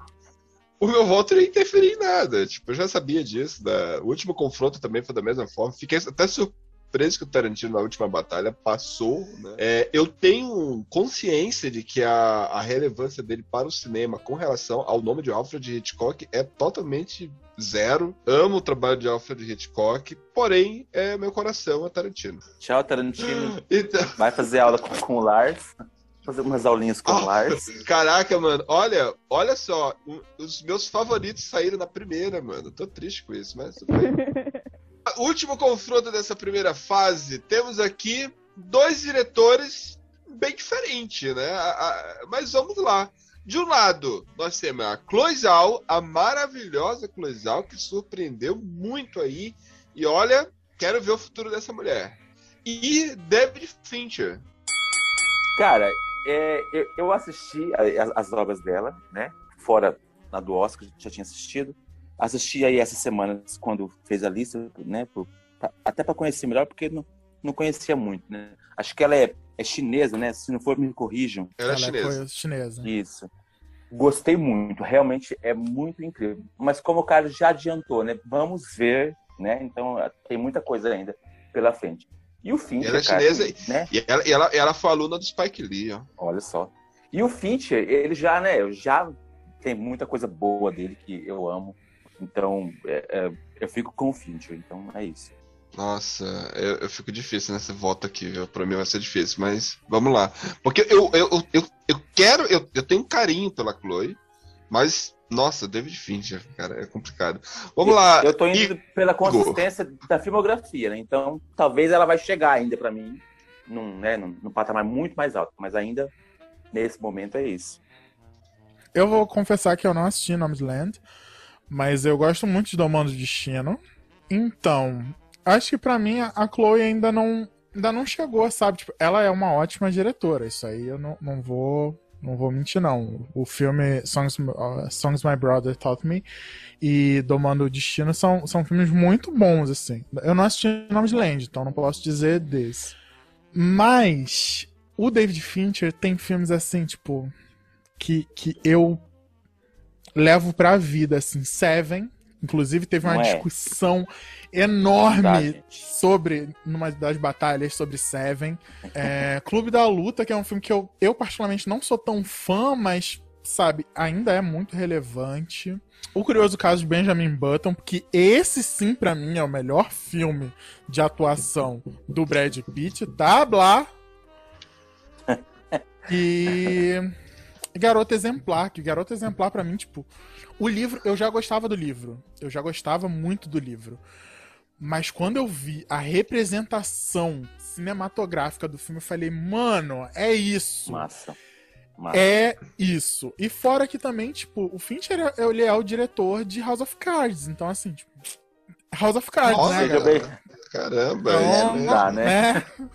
Não dá, né? Não dá, não dá, não dá, não dá. É isso, eu vou, eu vou ficar O cara com, que faz, com, cara que faz Chloe. série, Cleo, cara que A faz gente série. conversa daqui a uns muito mais. cinco filmes. É, Samara, em quem você vota, Samara?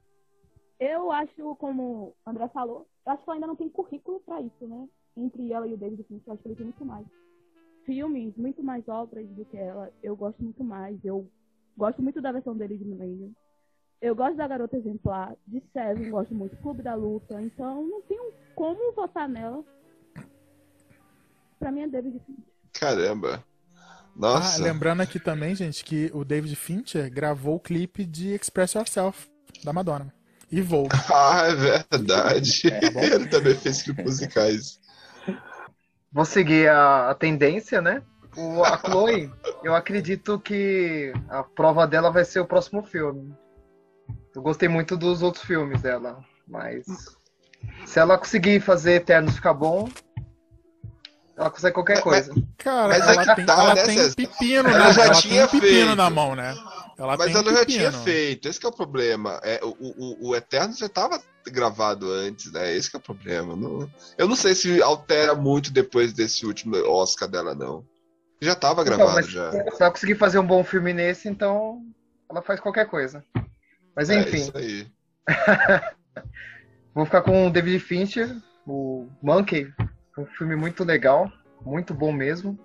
O, o Blatt até falou muito dele da última vez. E Seven, né? Seven é incrível. Então, David Fincher. Cara, então, super difícil pra mim essa. Eu discordo do César. Eu acho que, nossa, eu não consigo entender o que ela foi fazer fazendo um filme da Marvel, porque ela tem um cinema tão.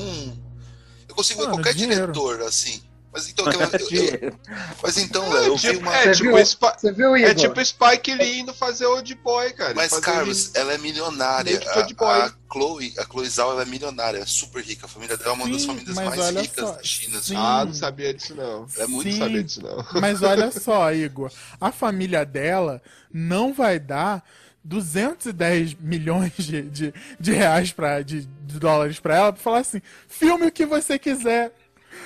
Coisa que a É, Marvel eu entendo, tá cara. dando pra ela. Eu entendo, é, eu entendo. Não, Mas olha assim, só, olha só, cara, olha o Spike Lee, cara. Spike Lee, mano.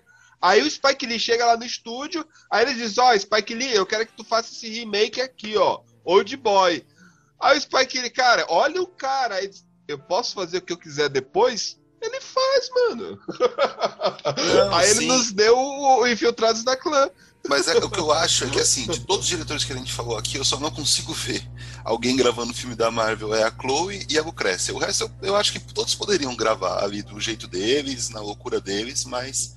Porque, cara, a a Lucrécia Chloe, fizer isso, abandono Chloe, ela. ela grava com, com pessoas das, das histórias verídicas. Então, Domando Destino é o próprio cowboy fazendo ele mesmo. Ela nunca contrata atores profissionais. A, a, a Frances McDormand foi, acho que, a única, única atriz mesmo, assim, de, de calibre nos filmes dela. Nossa, Então, Tinha assim, Mesmo assim, tinha dois- e mesmo Esse- o assim, cara lá era ator também. quem? mesmo O, assim, o cara lá eram dois produção- atores. Era só É ele, por isso, Igor. é a- o homem e, e a, e, a, e a. Eram Não, dois sim, mas atores. tô falando no calibre era da Mesmo Frances. assim, porque a produção pediu pra que ela incluísse eles, porque ela não queria. A Chloe não queria que Por ela mesma eles- ia mesmo. Cara, eu acho, tipo, de verdade, a obra dela é muito, muito, muito autoral, com muito pouco tempo. Acho que pouquíssimos diretores conseguem ser tão autoral com três filmes. E ela, tipo assim, ela tem uma linha, uma crescente pra mim muito boa. Acho que Domando Destino é um filmaço, cara. Um filmaço. Até o primeiro Nossa, é mesmo. Eu assisti essa semana. é, o Songs That My Brother Taught Me, é, é, super- é, tipo assim, é super sensível. Super sensível num nível que é muito difícil. Muito difícil. Ela faz filmes tipo de uma hora e meia, até menos, e, e com uma complexidade e uma representatividade que é impressionante. Eu acho que é uma das melhores diretoras, na minha opinião, que conseguiu filmar essa América marginalizada, essa América que não é aquela América que a gente está esperando. Mas o David Fincher é, tipo assim, um dos, dos meus preferidos dos Estados Unidos também. O cara é caralho. Seven, né, cara? Tipo, eu, mas eu vou votar na Chloe, que já, tá, já passou mesmo. Vou votar na Chloe só pra dar essa moral pra ela. É, não, gente, olha só, não tô dizendo que eu não gosto da Chloe, tá? Inclusive, eu acho de verdade que ela tá com um pepino na mão pra resolver com Eternos.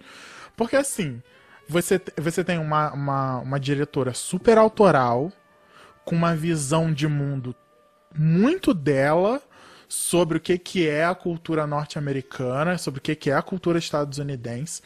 E ela entra na Marvel, uma cultura de massa, com uma formulazinha pronta, com um filme pra produzir e, pra, e ela tem que gerar bilheteria pra Eternos, porque Eternos tem que ser o filme que vai ressurgir a Marvel no cinema. Porque a gente ainda Não, tá ma- em ma- mas, pandemia. mas, Léo, mas, Léo, Léo, mas, Léo, só que uma- a Vai Disney, a Disney não Léo. dá, a Disney não dá é murro em ponta de faca. A Disney vai botar bem assim o letreiro da vencedora do Oscar. Caraca, mano. Sim, sim, mas olha só. Não Da não vencedora do. Oscar, mas olha Não só. Se isso não vendesse, se não isso vendesse filme, se isso vendesse filme, James Cameron tava aí fazendo filme de bilheteria até Não é? hoje. Não é, então? Penso da mesma forma. Entendi. E o pior é que ela, ela é super controladora. Ela, ela edita os filmes dela, ela escreve, ela Uhum. produz, ela. Caraca, não, Ela é não, não. Ela faz a pós-produção. Aquela mulher se mete na, na pós-produção.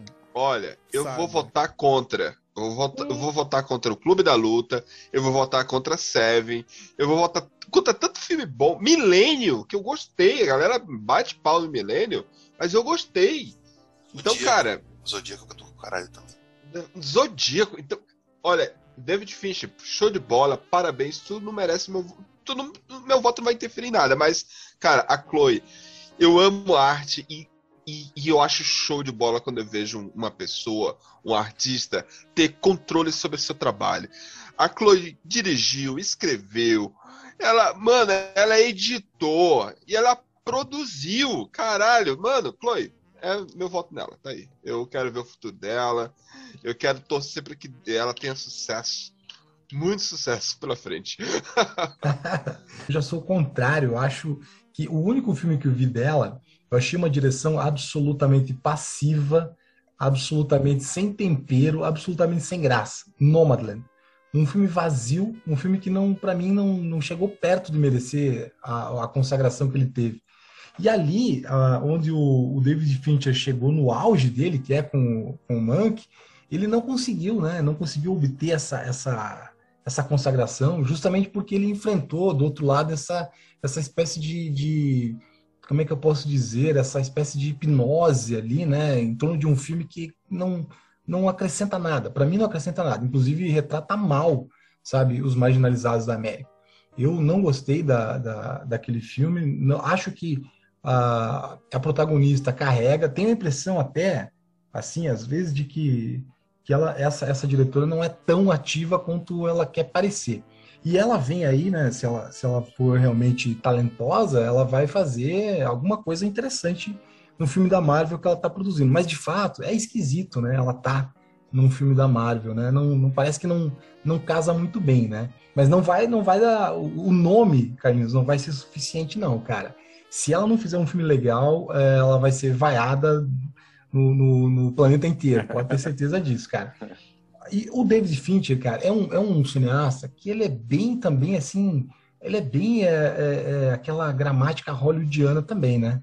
Ele não foge disso, ele é, inclusive, é um, é um negócio até desagradável você pensar, né, que você tá votando num cara que faz esse, esse cinema tão, parece tão hétero, né?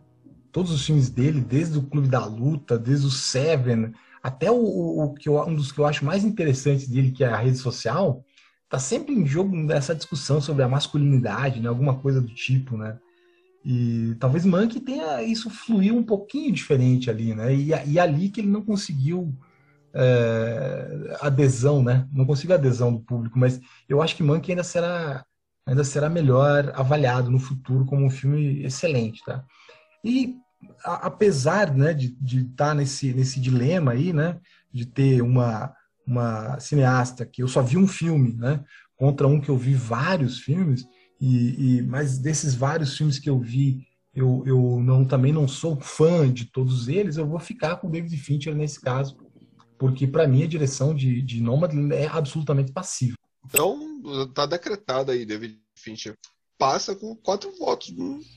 Então é isso. David Fincher passa para a próxima fase e encerramos aí o primeiro confronto, as oitavas de final, né?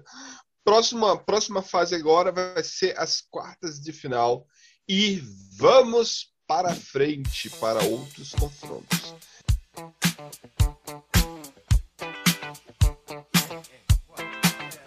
Oh, what you gonna do? You wanna get down? Tell me. Oh, what you gonna do? Do you wanna get down? Oh, what you gonna do? You wanna get out?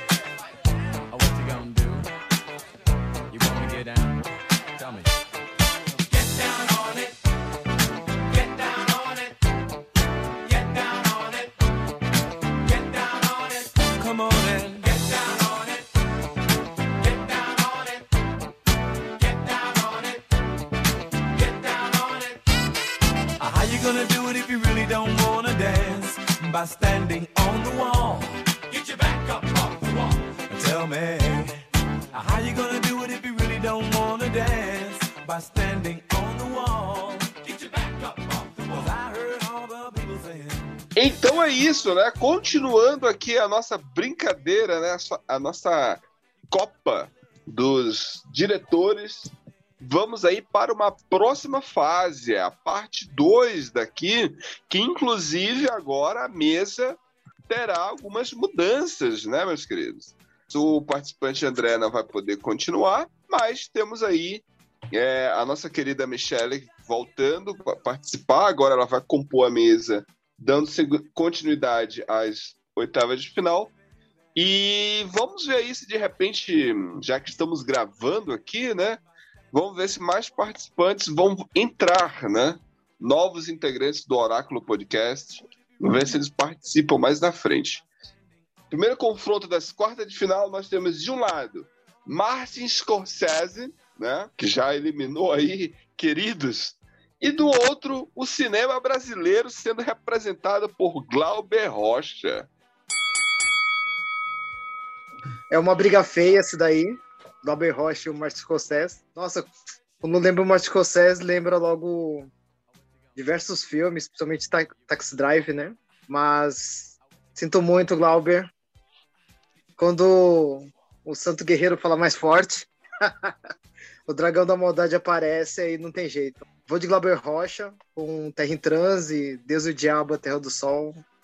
Bate no coração e acredito que ele vai levar essa disputa agora. Dragão da Maldade Primeiro? contra o Santo Guerreiro. Opa! ousado! Ousado! Ousado esse voto, hein? É uma disputa meio estranha, né? São, são cineastas que não têm absolutamente nada a ver um com o outro, né? A gente pode, a gente pode até ah, saber e, e pode até, digamos assim, ter a informação de que o Scorsese conhece Glauber Rocha e que ele admira o cinema de Glauber Rocha, mas isso não reflete nada no cinema dele exatamente, né? É uma coisa completamente hollywoodiana, digamos assim, de um lado, e um cinema quase que experimental de outro, né? Então, eh, eu, eu, eu tenho uma dificuldade gigante aí de decidir, sabe, Carlinhos e colegas, porque eh, são, são opostos, né? Não, não, vou dizer opostos, mas são cinemas muito diferentes, assim. Eles são incomensuráveis, eu acho, sabe? Eh, vão por trilhas e caminhos distintos, né? Mas, assim, ó, para usar um critério aqui, digamos assim, momentâneo, improvisado, eu vou de Glauber Rocha, porque o Glauber, ele, ele faz coisas, assim, que tem, que tem uma poética, né? É, a, a partir de uma, de uma situação muito mais árida, de, uma condição de, de filmagem muito, vamos dizer assim, tecnologicamente limitada, né? Ele faz coisas muito interessantes do ponto de vista poético. Então, em função disso, eu vou eu vou de Glauber, mas o Scorsese é um cara que ele traz uma contribuição para o cinema, sabe? E isso é a história do cinema, né? Inegavelmente, tá? Agora, como diretor, ele é meio pasteurizado, assim, né? Ele não tem algo assim tão, digamos assim, tão, tão, ah, como é que eu posso dizer, tão singular, né? O filme dele tem, tem semelhanças com vários outros diretores americanos. Isso não é nenhum demérito, né? Mas eh, também não tem, não, não há nenhuma coisa assim tão, tão eh, incisiva como no caso do, no caso do, do Glauber, né? Que tem essa singularidade maior. Por isso eu vou ficar de Glauber hoje aqui, mas eh, sei lá, os deuses que me protejam aí dessa decisão.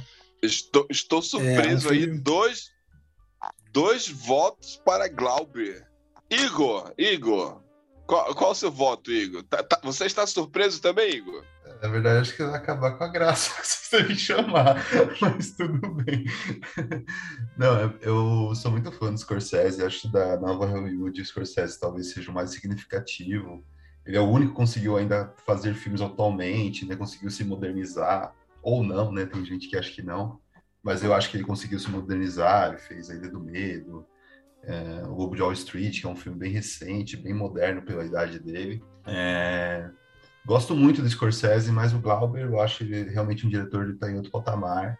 Ele é realmente um cinema bem experimental eh, e ele consegue trazer uma crítica muito forte do, do que é ser um, um latino, né? E, e- e mais que isso, o que é ser um brasileiro, eh, de uma forma muito única, né? O Scorsese eu até vejo outros diretores chegando próximo no que ele faz.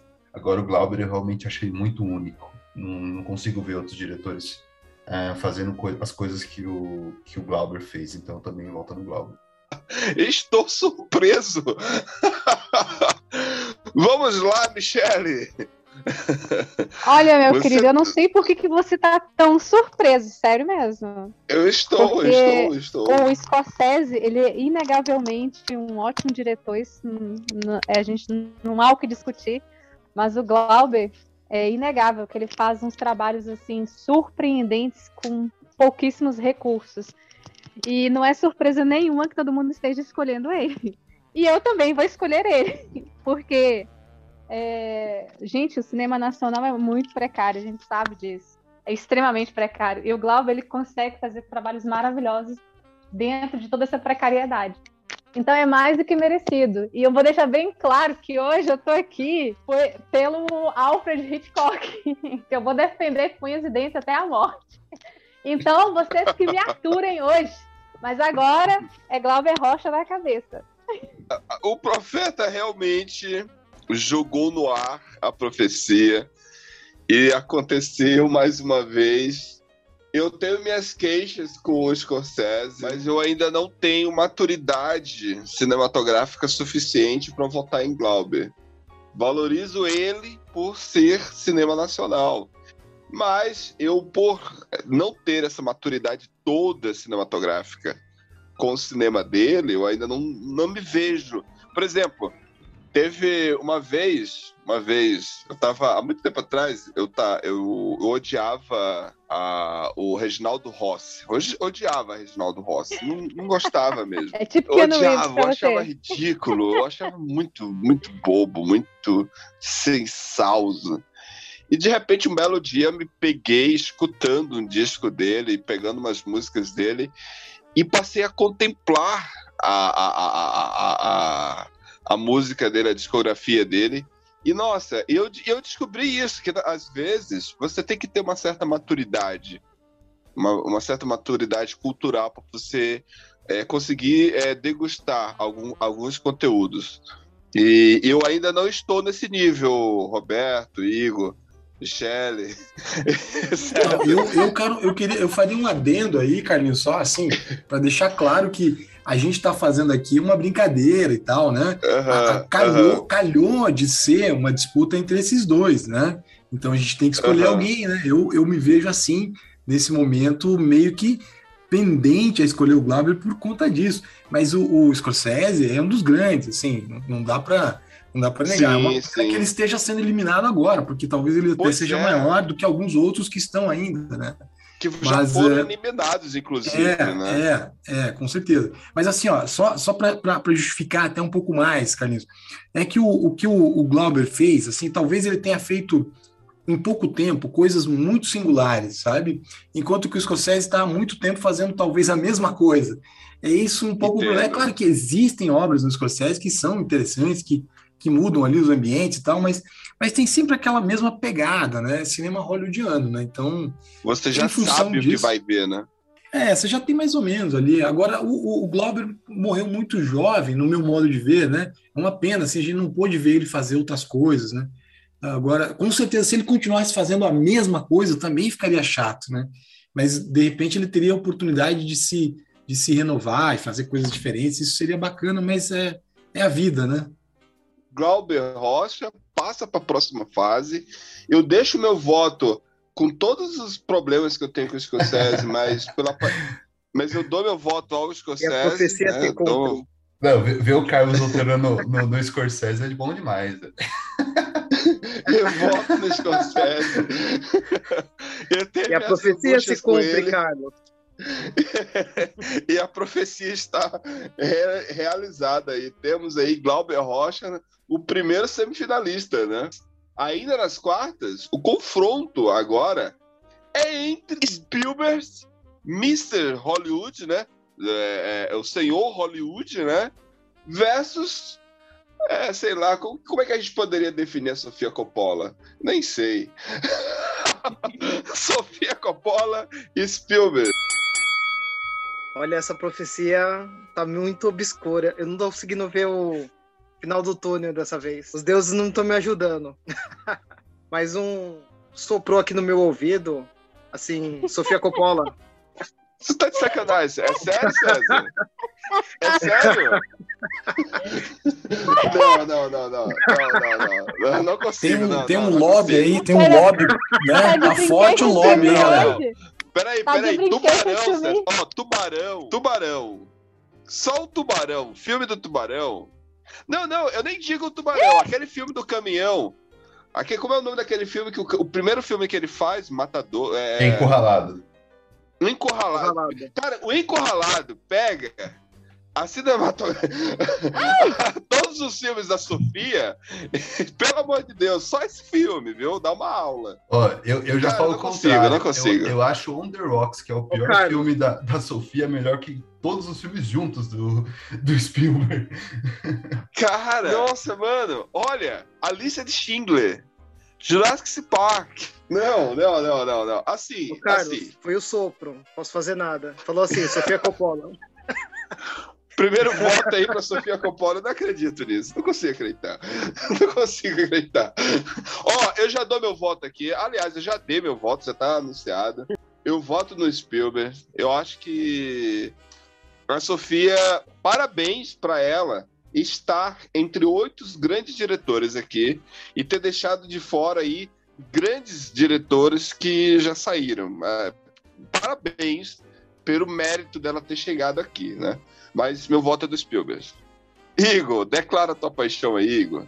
A Sofia, ela tá no top 10 dos melhores diretores de todos os tempos. É, eu entendo que tem muita gente que não gosta da Sofia, de verdade. Eu entendo que a Sofia, ela mira num... Ela mira mais baixo e ela também acaba sendo um pouco white people problems, que é uma coisa que hoje em dia é um problema.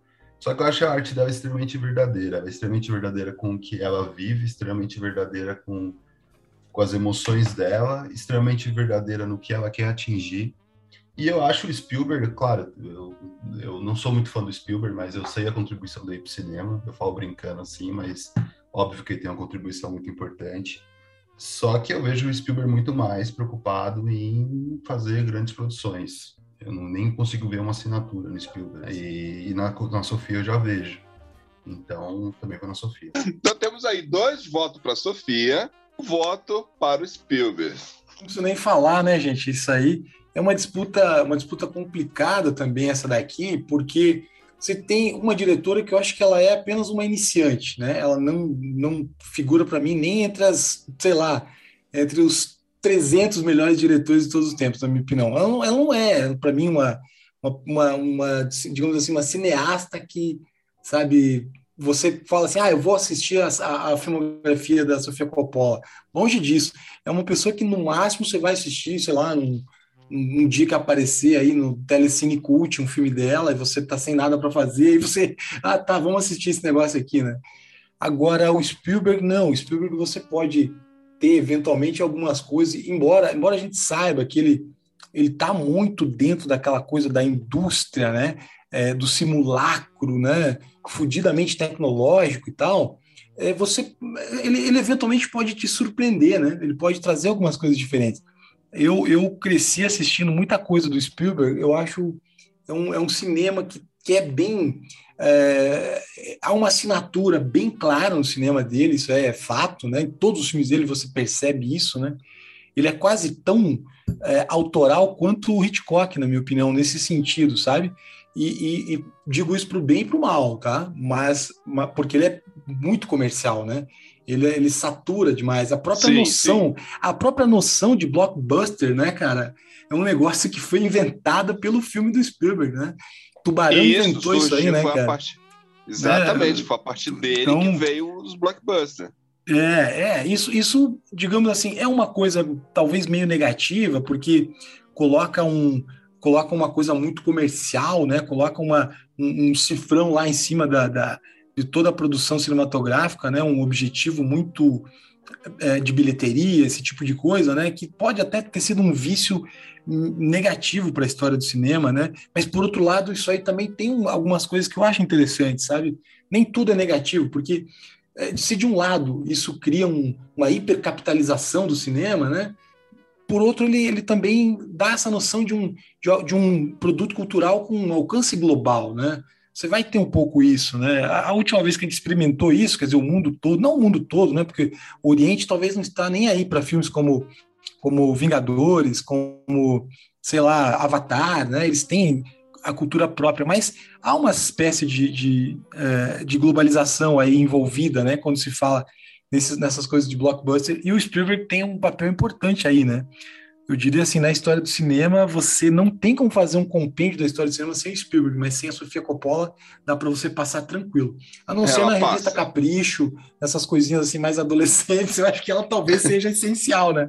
Absurdo, mas uma cara. história não, não, não faz assim, você falar que é uma Cara, das melhores, cena. você falar que ela é uma das da melhores menina. diretoras de todos os tempos, cara, é para mim um negócio assim, tipo, é um negócio Roberto, completamente fanfic, Roberto. absolutamente Roberto. fanfic isso. Não, mas o Blat, A ela, cena, ela, ela a é. cena do- da menina do, do casaco vermelho na lista de Schindler. Aquela cena, aquela cena, os minutos que tá envolvido naquela cena, pega os filmes da Sofia e bota na gaveta.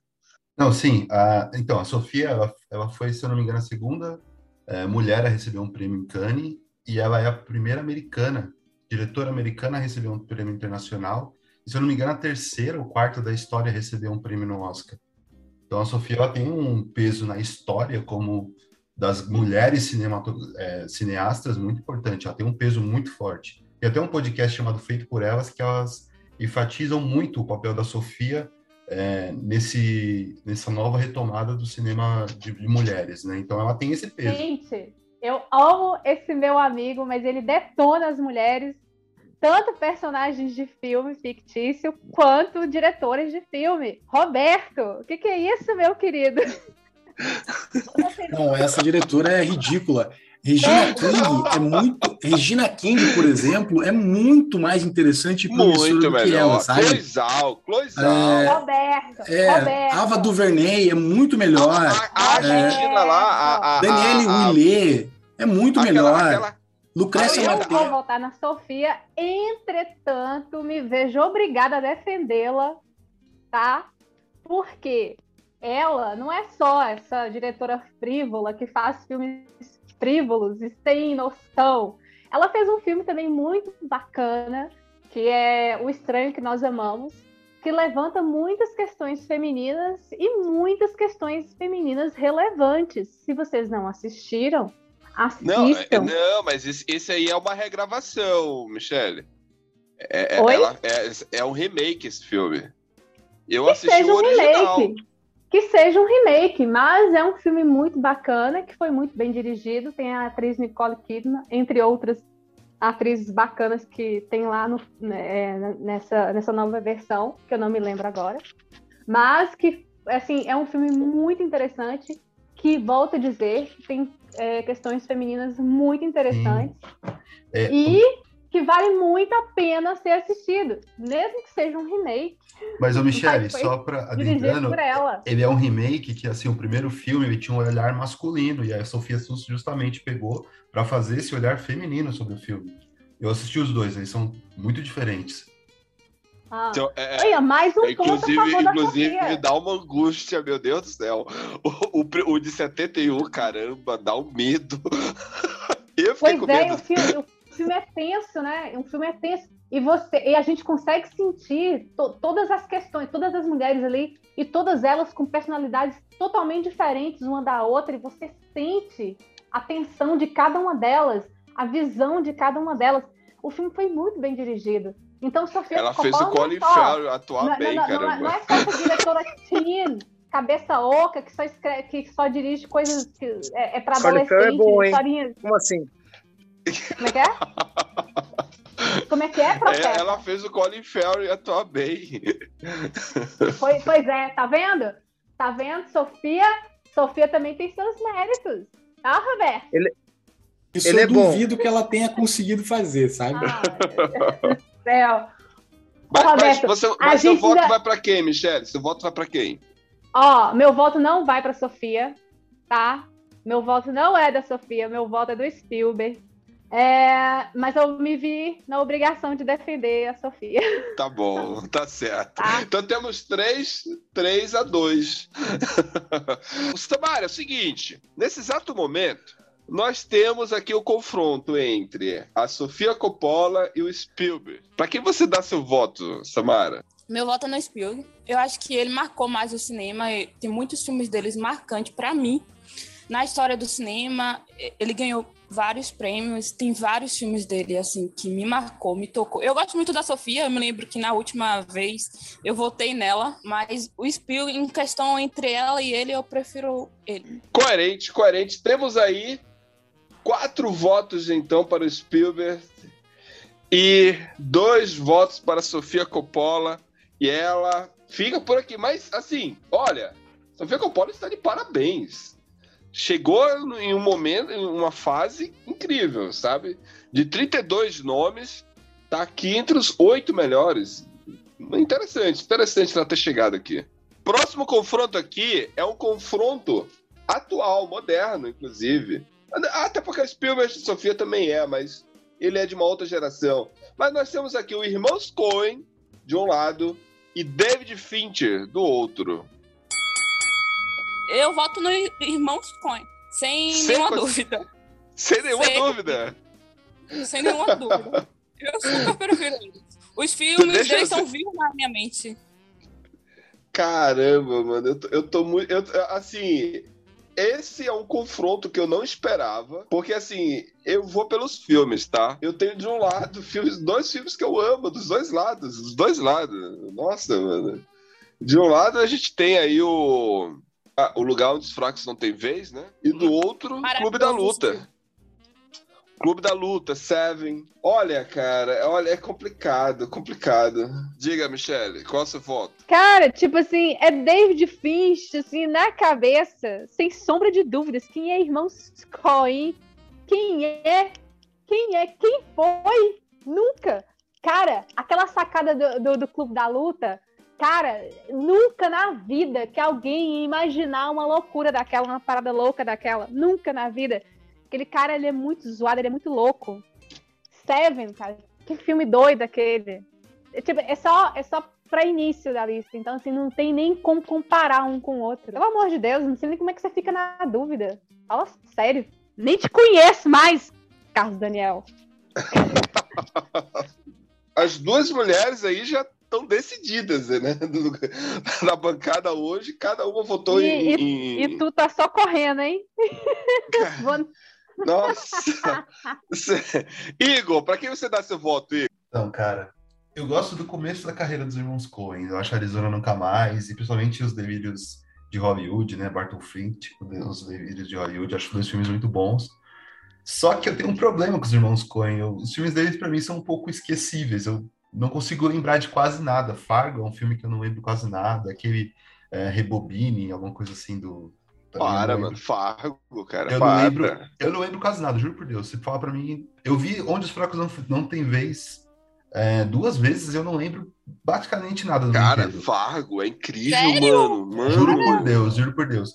Só que assim, Ah, que, se lembra de Zodíaco, por exemplo? Se lembra alguma coisa de Zodíaco? Não, então, do, de- do, do David Fincher eu lembro a questão. Seven, para mim, é um filme que foi muito impactante. É, o Mank, agora, do, do ano passado, foi um filme que, também que eu gostei demais. É, acho o Zodíaco, para mim, um dos melhores filmes policiais que eu já vi, pelo menos de investigação. Eu acho que o David Fincher conseguiu fazer uma coisa muito boa, apesar de não ser o grande sucesso dele. A rede social também eu vejo muitos méritos do David Fincher. E para mim, assim, eu também acho igual a Michelle, eu acho um pouco sim, fácil na minha opinião. Eu gosto mais do David Fincher, apesar de entender que os irmãos Coen têm um- muita importância no cinema, principalmente cinema indie. Vou de Irmãos Coen, porque eu tenho que equilibrar esse jogo aqui por uma razão de- Não, de, porque justiça. Roberto é do contra. Não, não, não. Não, não, não tem que ser justo. É, assim, não, não, há, não há como você dizer que o Fincher ele é evidentemente melhor. É possível dizer, talvez, que ele seja um pouco melhor, mas assim, é, é páreo duro, porque tem muita coisa excelente do lado dos irmãos Coen também, né? Eu estava vendo aqui, são dois, são, são duas filmografias que eu gosto, sabe? Não tem exatamente uma preferência, não tem exatamente uma decisão prévia, assim, para dizer, ah, esse aqui é muito melhor que aquele, né? Porque Clube da Luta é legal, né? Seven é. Tá, vai lá, é um negócio bem enlatado, mas é bacana, né? De, de se ver, né? É, Mas é, assim, você dizer que. Não, você dizer que Clube da Luta é enlatado, você pegou pesado agora. Não, Sério não, o, o, eu Não, digo que o Seven. enlatado é Seven, Clube da Luta Ah, é- tá. é um negócio diferente. É, é bacana, é um bom filme, é um filme interessante. Mas né? Olha, que- o Igor, o Igor falou uma coisa que eu acho que, que designa bem Irmãos Coen, especialmente Fargo. É, tipo, é muito esquecível. Cara, eu vi Fargo e eu não consigo me lembrar da história. Mano, O Igor, tipo assim, Igor definiu a perfeição os filmes Não. dos Irmãos Coen. É, é- são esquecíveis, cara. E olha que eu tenho uma não memória é, Michele, excelente. não. São esquecíveis. Eu tô chorando aqui. Não, é- mas é sério. Eu nunca vi uma pessoa definir tão bem uma, um diretor. E era a palavra que eu tava procurando. O Igor definiu perfeitamente. Obrigada, Igor. Obrigada. Deixa só eu rebater esse argumento aí, porque pra mim o Fincher também é completamente esquecível, sabe? Seven, por exemplo, cara. Seven é um, é um filme que assim é tipo é tipo o sexto sentido, cara. Você assiste uma vez e você não precisa assistir nunca mais, sabe? Você pode até rever, mas daí você faz aquela brincadeira, você faz de conta que você não sabe aquele final, né? E assim vai, né? Olha, por exemplo, você tem aqui, ó, um, um filme como ah, Clube da Luta mesmo, né? Pô, eu não sei se você vai rever, se vai querer rever Clube da Luta, não sei se você vai, ter, vai estar nessa vibe. Benjamin Button, pô, não sei.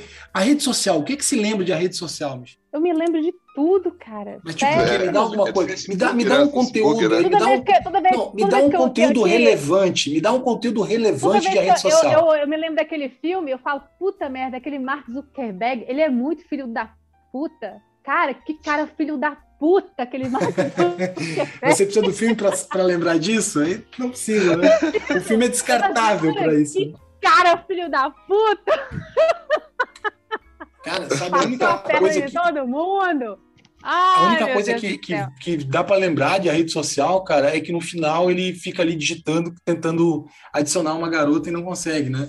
De resto é mais, é mais do mesmo, né? Eu até tinha uma série que eu tava vendo do, do Fincher que era Mind Hunter. Eu tava achando bem legal, achando essa série bacana, promissora, mas também é aquela coisa, né? Não é nada, nada demais, né? Não vejo nada Eu muito. comecei a ver essa série. né? Agora. Fargo, Fargo é um negócio que, assim, tá no mesmo Cara, nível, ou fenomenal. até, ou até mais do que Clube da Luta, sabe? Para te falar a real, assim. Fargo é um negócio, assim, que é... E, e não é o conteúdo da história, tá? Porque, pô, não sei, acho que tem até outros filmes com a mesma pegada, assim, com essa comédia de, de, de, eh, trágica, né? Mas, assim, Cara. o modo, o modo como eles filmaram, o modo como aquilo ali foi feito, é muito, é muito bom, cara. É, é fantástico, assim. A E atuação também- da Frances McDonald. Porra. É, é onde É os fracos não. TVs, né? Eu não sei se o. Eu acho que o Mank é um dos melhores filmes do século XXI, tá? É, sem dúvida, né? Mas ele, assim, não, não é um filme que você possa dizer evidentemente superior ao melhor dos Irmãos Coen, que é onde os fracos não têm vez, né? Então, para mim seria um empate, tá? Para mim seria o justo aqui seria um empate. Mas eu vou votar nos Irmãos Coen. Então, 2 a 2 temos aqui César. César, diz aí, César. Vai lá, meu rapazinho. É difícil, hein? Os dois diretores. Um homem, um homem sério é um dos melhores filmes que eu já vi. Tá entre as melhores comédias. É incrível esse filme. Já no David Fincher, concordo com a, a Michelle, Clube da Luta é incrível mesmo. E concordo também com o Igor no Zodíaco. O que faz doer na questão do Fincher é o- os homens que não amavam as mulheres. É horrível aquele filme. Nossa. Não, calma, calma, total. César, calma, calma. Eu go- É, Zodíaco mesmo, né, cara? Zodíaco é o, é o protótipo do filme vazio, né, cara? Calma, César, esse O, filme é Bla, bom, o Blat tá se tornando Mas meu, vamos lá. meu, meu arqui-inimigo, velho. Que isso, mano? Não, não, não tô não, cara. Não tô não. Eu sou inimigo de filme ruim. Não tenho. Calma, César. Ah, agora eu vou ficar com os Coen, porque o Grande Lebowski, o Onde os Fracos Não Tem Vez, e um Homem Sério, né? Bravura e Dômita. Eu gostei muito dos filmes. E vou ficar com os irmãos Coen dessa vez. Ó, Carlos, 8 horas da noite, ouvinte. Eu tava querendo fosse o- fugir da decisão. se não fosse os Hã? homens que não amavam as mulheres, o David Fincher tava ótimo. Mas não dá. Cara, não, não. Eu amo. Olha, sério, sério. Eu amo a filmografia do, do, do- dos irmãos Coen, cara. Né? Mas não dá, cara, não dá. Eu, eu, eu fico com o David Fincher, cara. Tem a também, né, cara? David Fincher também fez Caramba, aquela. Mano, olha. Fez um estrago lá no- na Que é o franquia. discurso do John Doe, cara. O discurso do John Doe. Aquela, aquela, aquela cena, quando ele, ele pega lá e começa a falar pro Brad Pitt, inocente, e, e ele começa a explicar os detalhes de cada um do- do- dos pecados lá. Cara, porra, aquele monólogo dele enfrentando Cara, o aquele- Brad Pitt é Isso. Esse filme é muito caixa. foda, cara. Esse filme é a muito foda. caixa. E você não vê o que tá na caixa. E aí você vê a, o, o, o, o Clube da Luta, todo o confronto ali do, do- dos personagens. E, e a atuação da, do, do, do- da, da Helena Bonham Carter lá, cara. Como que- que- que- eu amo a Marla, cara. Eu acho ela sensacional. Todo mundo paga pau pro, pro Brad Pitt, pro Edward Norton, que eu também gosto, mas, cara, a Helena Von, Von- ela tá maravilhosa, cara. Maravilhosa. Tá. Tá Eu, eu assisto esse filme e eu, e eu- eu- Roberto, eu assisto, Roberto. Você- É, Eu você- também você assisto, aguenta- Roberto. Você Eu aguenta também no esse- assisto, final, Roberto. eu sei o plot Eu aguento. já, mas eu aguento. Cara, eu, eu pra mim vi- é saturado já, assim. Eu vi no cinema, mas adorei na assim, época. Cara, eu mas eu tinha Fargo. 18 anos, então na época pra 18 anos tava ótimo, né? Mas pra hoje em dia não dá mais, não. Assim, cara, eu, eu, ainda, eu ainda acho que de todos os filmes do. de- pegando todos os filmes do David Fincher, todos os filmes dos irmãos Coen, eu acho Fargo o melhor de todos. De todos, todos. Pegando todos os filmes dos dois. Fargo, pra mim, é uma obra-prima. Né? é um marco só história do que, cinema. só que, só que, eu vejo que o David Fincher, ele tem muito mais, é, como é que se diz? Como é que, como é que se? Aquela, aquela- a média dele é melhor, entende? Ele tá numa média me- melhor. Ele não tem altos e baixos, ele tá no nível assim, na média. Ele manteve a carreira dele na média, ele nunca teve tanto. E, e, e enquanto já os Coen, não, eles. Porra, eles passam uns 10 anos sem fazer filme que seja bom, entende? Tipo, Não, de não, Carlos. 96. Não, não, tá forçando, tá forçando a barra. Ele, Fargo, eu amo Fargo, cara, mas quantos anos de um demorou pra eles fazerem é outro fantástico. filme bom, cara? Demorou, demorou, demorou. Sei lá, cara. não- Não, não, eu não. não vejo, eu não vejo. Não, cara, eu tô falando do, do- dos Coen. Ele, não- ele, eu Então, não vejo eles Coen média, entende? Eu não vejo eles tendo média, não. Por Cara, tá exemplo, difícil. aí meu, meu irmão, cadê você? É fantástico também. Você tá, tá pegando pesado. Mas se for comparar, eu acho que o- os irmãos Coen tem, ele tem realmente obras muito relevantes. É, eu, eu gosto muito do começo da carreira dos irmãos Coen. Eu acho que é Arizona, Arizona Nunca, Nunca mais, Mais, né? Eu acho um filme muito bom. Assim, acho que o Arizona Nunca Mais é um marco do cinema cult, é, cinema indie. Muita, muita gente copiou Arizona Nunca Mais. Eu acho Tarantino, até um pouco o, o, o Paul Thomas Anderson também, em certas partes também. Copiou muito o que foi feito em Arizona Nunca Mais. É, até o David Fincher tem bebe algum pouco dos irmãos Coen também. Eu, vou- ó, ó, olha, eu, eu me corta, me corta o coração. Vai mudar o voto. Eu vou mudar o voto. Ah, não acredito que você vai arregar. Eu não acredito. Assim, eu, assim, é porque eu quero, eu quero dar sequência no jogo. Vamos passar pra frente. É, esse foi o, o confronto mais difícil, ouvintes. Eu vou mudar meu voto. Eu tinha votado no David Finch porque realmente eu, eu me, mexeu mais comigo os filmes. Mas do outro lado, eu tenho, primeiro, um filme maravilhoso que é Fargo, como eu já disse, é o melhor de todos, né? Dos dois, juntando os dois filmes, uh, duas filmografias do, do, da, dos dois lados, é Fargo. E em segundo lugar, tem Javier Bardem. Pelo amor de Deus. Então, onde os fracos não tem vez. Maravilhosa. Aquela franjinha, oh, não, não, é pra mim, sinceramente, o Javier Bardem tá na lista assim, dos melhores atores que eu já vi na vida.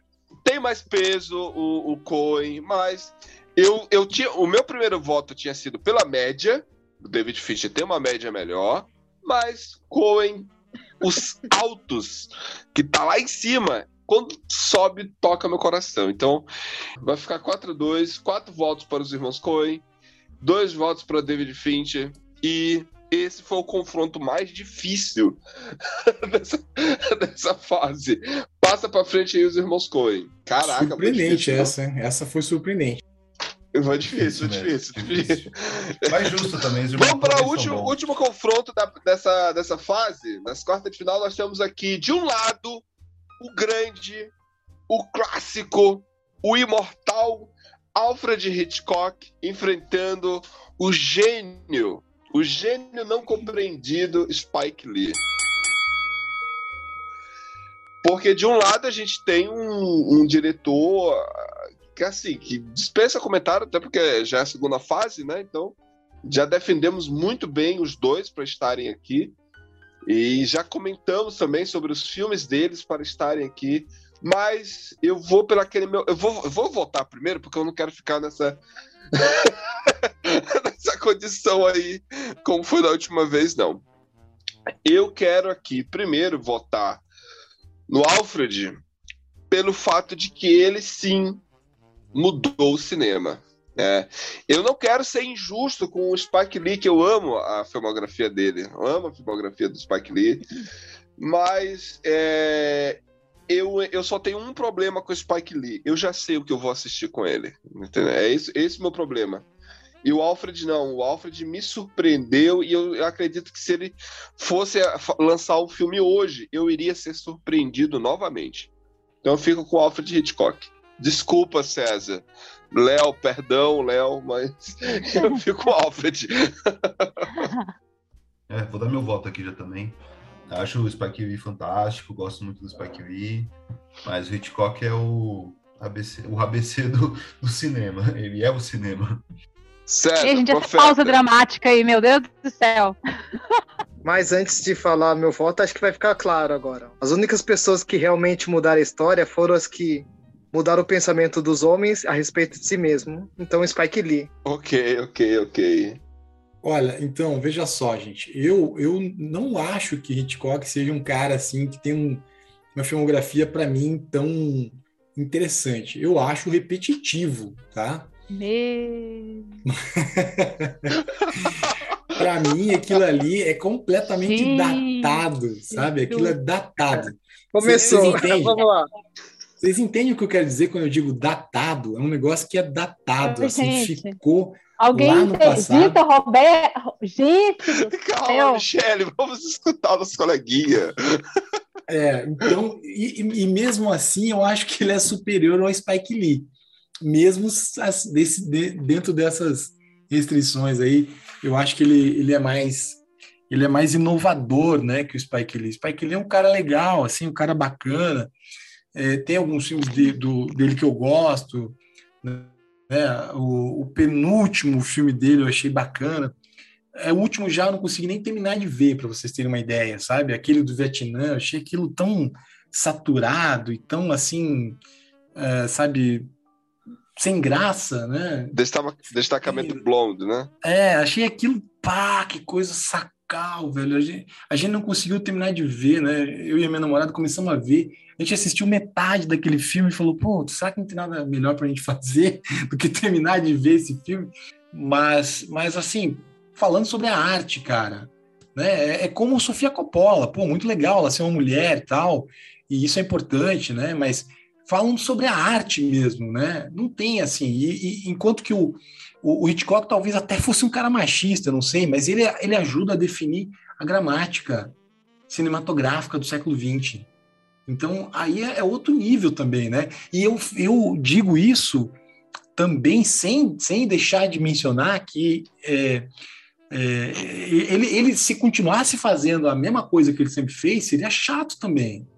Né? Seria extremamente sacal e repetitivo. Ele teria que talvez se reinventar, fazer alguma outra coisa, né? Mas dito isso, fico de Hitchcock mesmo, gente.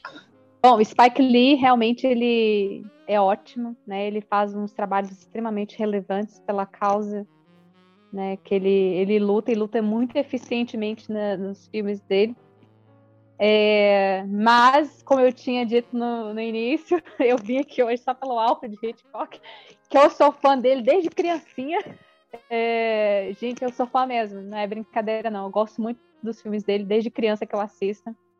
E apesar dele ser aquele diretor que causa dois ou três problemas psicológicos nos atores que ele dirigia, E ele fazia isso de propósito, porque ele buscava mesmo que os atores né, dessem aquilo que ele buscava na interpretação. Ele queria que, as pessoas é, é, trouxessem para ele de interpretação. Inclusive, aquela mulher, que eu não lembro agora o nome, que fez aquele filme Os Pássaros, ela ficou realmente traumatizada com ele, porque ele soltou de fato uns pássaros na cara dela, literalmente. A mulher ficou horrorizada, ela ficou, ela ficou mal da cabeça. Mas também ele trouxe muita inovação pro, pro cinema da época. Aqueles truques de câmera mesmo que ele usou bastante em Psicose, por exemplo, foi algo totalmente inovador para a época. Pô, pro, pro Então, janela ele trouxe discreta, muito janela contributo. discreta. A, Isso a- também. a câmera em primeira pessoa, tipo, Aham. sufocante ali no rosto. Caramba, que foi que Isso, isso? ele. Aham, então assim, não tem como, cara, não tem como você falar que o cara não era um gênio. Então, assim, discordo do Roberto por falar que ele, que ele era repetitivo e acho que se ele vivesse 200 anos, ele, ele continuaria sendo inovador, porque ele iria inventar mil e uma maneiras de se, de se renovar, sabe? De, de se reinventar. Porque o cara era um gênio, e gênios sempre conseguem maneiras de se, reino- de se reinventar. Então, acho que, de fato, se ele vivesse 200, 300 anos, ele sempre iria encontrar uma maneira de fazer diferente. Discordo de você, Então Roberto. vamos lá. Eu, eu acho, eu diria para você, Michele, que Spike Lee também é um gênio, sabe? Talvez até mais do que o Hitchcock, sabe? Porém, ele não conseguiu ainda, sabe, no meu, no meu modo de ver, fazer um filme que esteja à altura da genialidade dele, sabe? Enquanto o Hitchcock conseguiu aí uns dois ou três que, que correspondem a essa genialidade. né? Talvez, talvez seja porque o Spike Lee fique muito preso à causa. Talvez se, se ele se abrir um pouco mais para outros gêneros, para outras coisas que não sejam só a causa, eu acho que ele vai conseguir dar mais expansão para a genialidade dele. Chegamos à conclusão: Alfred Hitchcock passa, Spike Lee fica de fora. Na semifinal, nós temos agora, né? Temos aqui a entrada do meu querido Gustavo. Chegou aqui, né? Chegou nos, nos finaizinhos, né? E vai ser o responsável aí para desempatar qualquer coisa, viu, Gustavo? Seu voto vai, fez falta ainda há pouco. Na semifinal, nós temos aqui um confronto entre Glauber Rocha e o grande Spielberg. E aí, Roberto, você quer dar o voto, Roberto? Olha, eu não quero dar o voto, mas eu tenho que dar, né? Eu tenho que dar o voto aqui. É, aqui é, é complicado demais, né? Eu já, eu já eliminei o Scorsese contra o, o Glauber aí, né? e agora eu confesso a você, assim, eu acho que tem, sabe, tem pelo menos uns 30 diretores melhores do que, do que o Spielberg, é, que eu acho mais interessantes para o cinema como arte, assim mas é, do ponto de vista da história do cinema, é, eu, eu acho que vou ter que ficar com ele agora, sabe? Vou ter que ser Hollywood. É Spielberg meu voto. É, Samara, Samara, você tem alguma dificuldade, Samara, em votar? Eu vou votar no Glauber Rocha, meu conterrâneo. Eu acho que ele marcou o cinema brasileiro.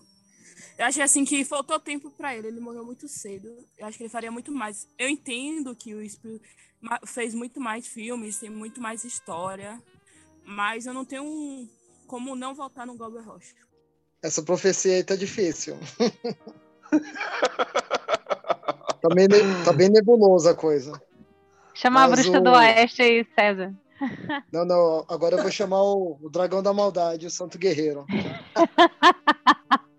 Vai Terry Trans de novo, Glauber Rocha. Ah, tá de sacanagem, mano. Não acredito nisso. Não acredito nisso.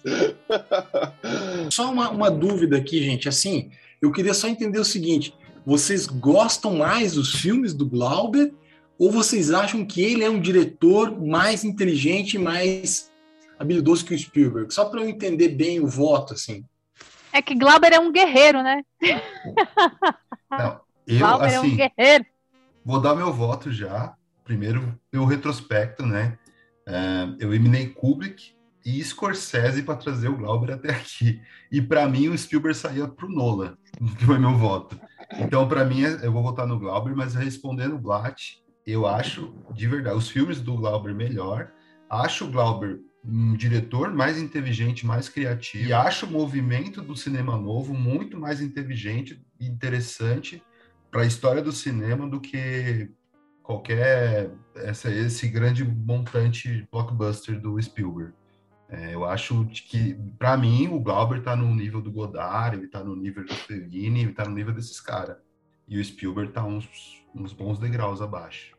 Tá, mas o que, Então- que tem nesse, o que é que tem nesse movimento que é mais inteligente, na tua opinião, Igor? Assim, o que, Não, que esse- esse cinema tem de melhor, assim? Não, porque para mim, primeiro que ele é um movimento. Isso já é um movimento, já é muito diferente do que o Spielberg está propondo. Porque o Spielberg ele é teoricamente do movimento da nova Hollywood, mas ele faz exatamente o que a, o que a nova Hollywood se propôs a lutar contra, teoricamente. E eu acho que o cinema novo ele tem tanto esses elementos do, do impressionismo alemão, ele tem do, do neorrealismo, desculpa, neorrealismo italiano, ele tem todos esses, esses elementos do neorrealismo italiano, trazendo para uma linguagem sul-americana da, da, da escassez, da, da tradição e, e essa forma de filmar frenética que o Godard foi fazer filmar depois, né? Esse, esse, essa filmagem caótica que o Glauber traz na obra dele. E eu acho que tudo isso juntando para a história do cinema, na minha opinião, óbvio, não sou ninguém, mas na minha opinião, tem mais peso do que qualquer obra do Spielberg. Eu já vou declarar meu voto aqui. Meu voto é com Spielberg. Eu amo cinema, eu amo a magia do cinema. Como eu já tinha dito no, no voto anterior, eu ainda não tenho essa maturidade para poder desfrutar desse cinema do Glauber. Então, eu não vou ser incoerente e nem injusto com a magia do cinema que o Spielberg apresenta. Considero ele o melhor? Não. Mas, para mim, ele representou muito mais coisa. Eu não vou ser hipócrita agora e mudar meu voto nesse aspecto. Então, eu fico com o Spielberg. 3 a 2 Michele. Bom, gente, eu gosto muito do Glauber. Acho que ele contribuiu bastante para o cinema nacional, mas eu vou ficar com as minhas memórias afetivas. Eu então vou votar aí no Spielberg. Igor, sinto muito. 3 a Sinto 3 com o muito. Gustavo. Meu Vocês estão de sacanagem comigo, né? Vocês estão de sacanagem com a minha cara.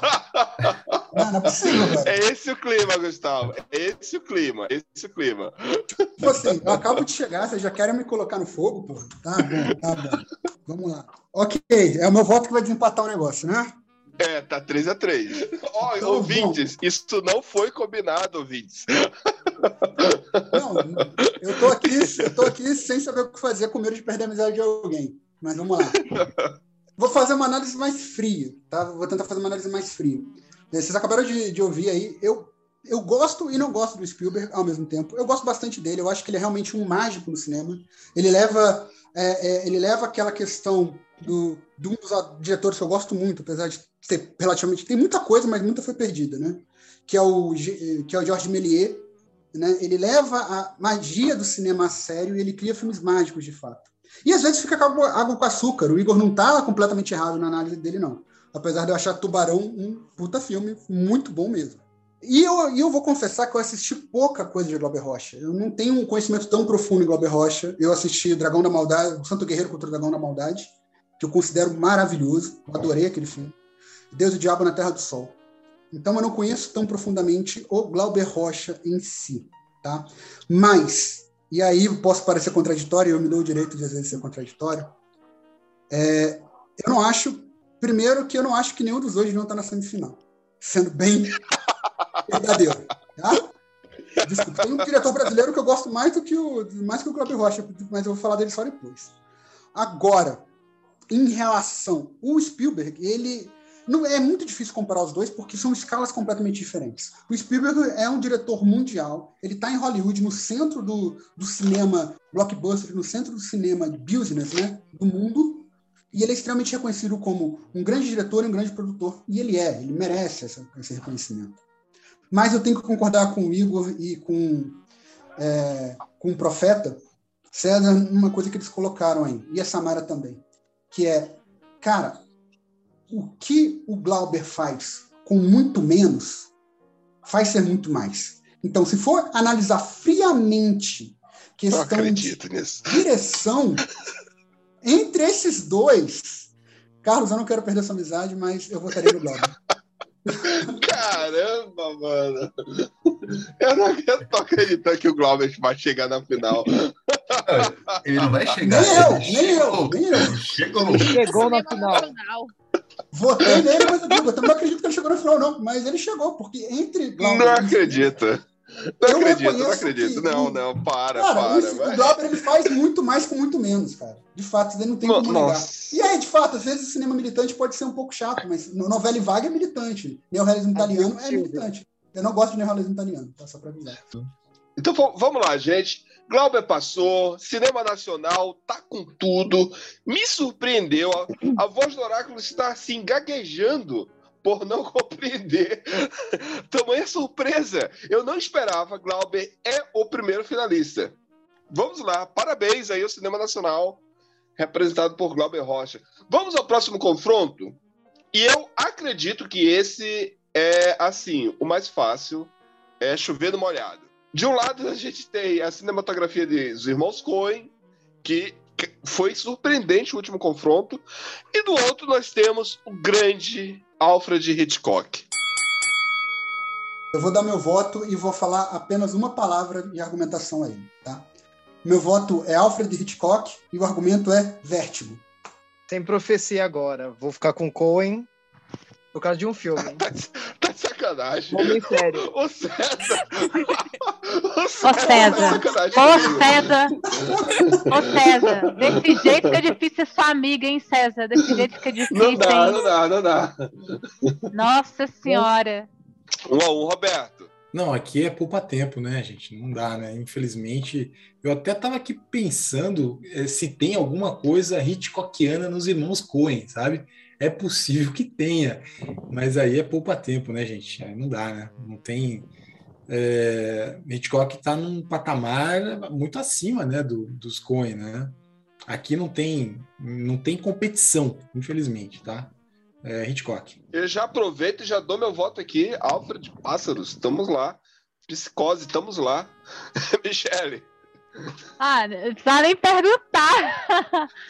Hitchcock e César, não sou mais sua amiga, tá? Só pra poder ficar aqui, ó. Vocês ouviram, né? Acabou a amizade. Samara, Tá bom? Samara, Samara. Hitchcock.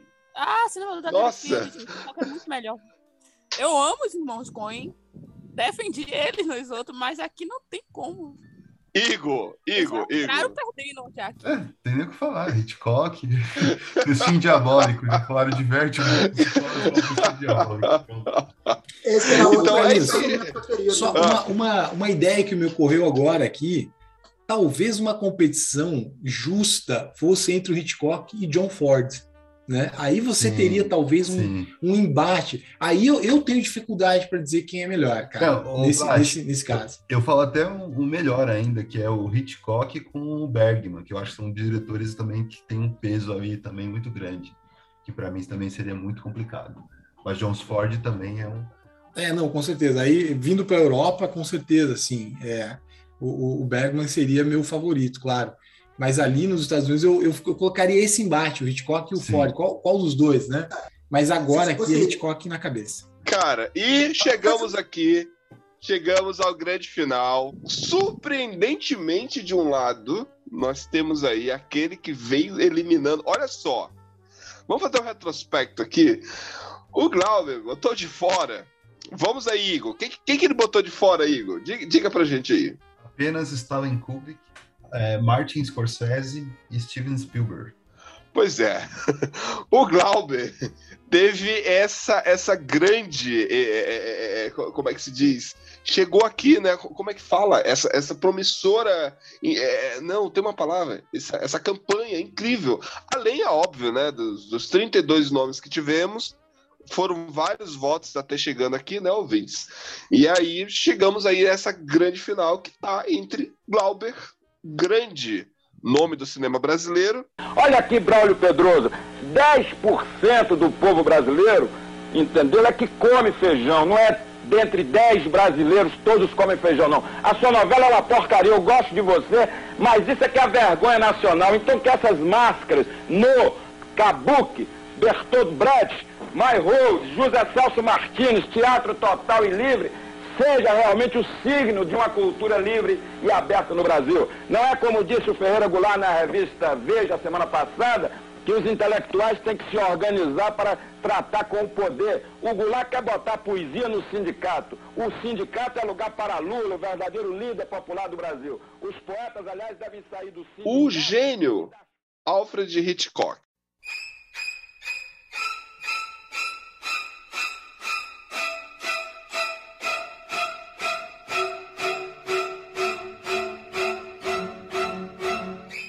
Falando que o, o Hitchcock bateu no Tarantino, Spike Lee e Irmãos Coen. Bateu todo no cinema índio americano. É, nem me lembro do Tarantino, nem me lembro, nem me lembro. Tô vendo um padrão aqui, hein? Tô vendo um padrão. É, é- é engraçado, né? Será se os- o, o Hitchcock eliminaria os, os adversários do, do Glauber? É, é de se questionar isso, né? Será se o, o Alfred enfrentasse o Kubrick? Eliminaria? É, é de, é de questionar isso. Vamos, vamos, vamos então para a grande a votação.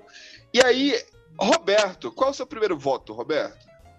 Bom, aqui eu vou ter, eu, vou- eu serei coerente, né, Carlinhos? É, é, Hitchcock mantém uma, uma contribuição que até hoje ela é explorada, né? É, é- assim, não tem muito como eu defender o Glauber aqui também, porque embora ele seja é, um expoente do, do cinema novo e, e tenha essa característica para a época inovadora, né? Ele não chegou a dar uma contribuição para o que eu chamo de, de gramática cinematográfica, sabe? Eu não vejo isso no Glauber. E, e no Hitchcock eu vejo. Então, é uma comparação, assim, novamente meio desproporcional, né?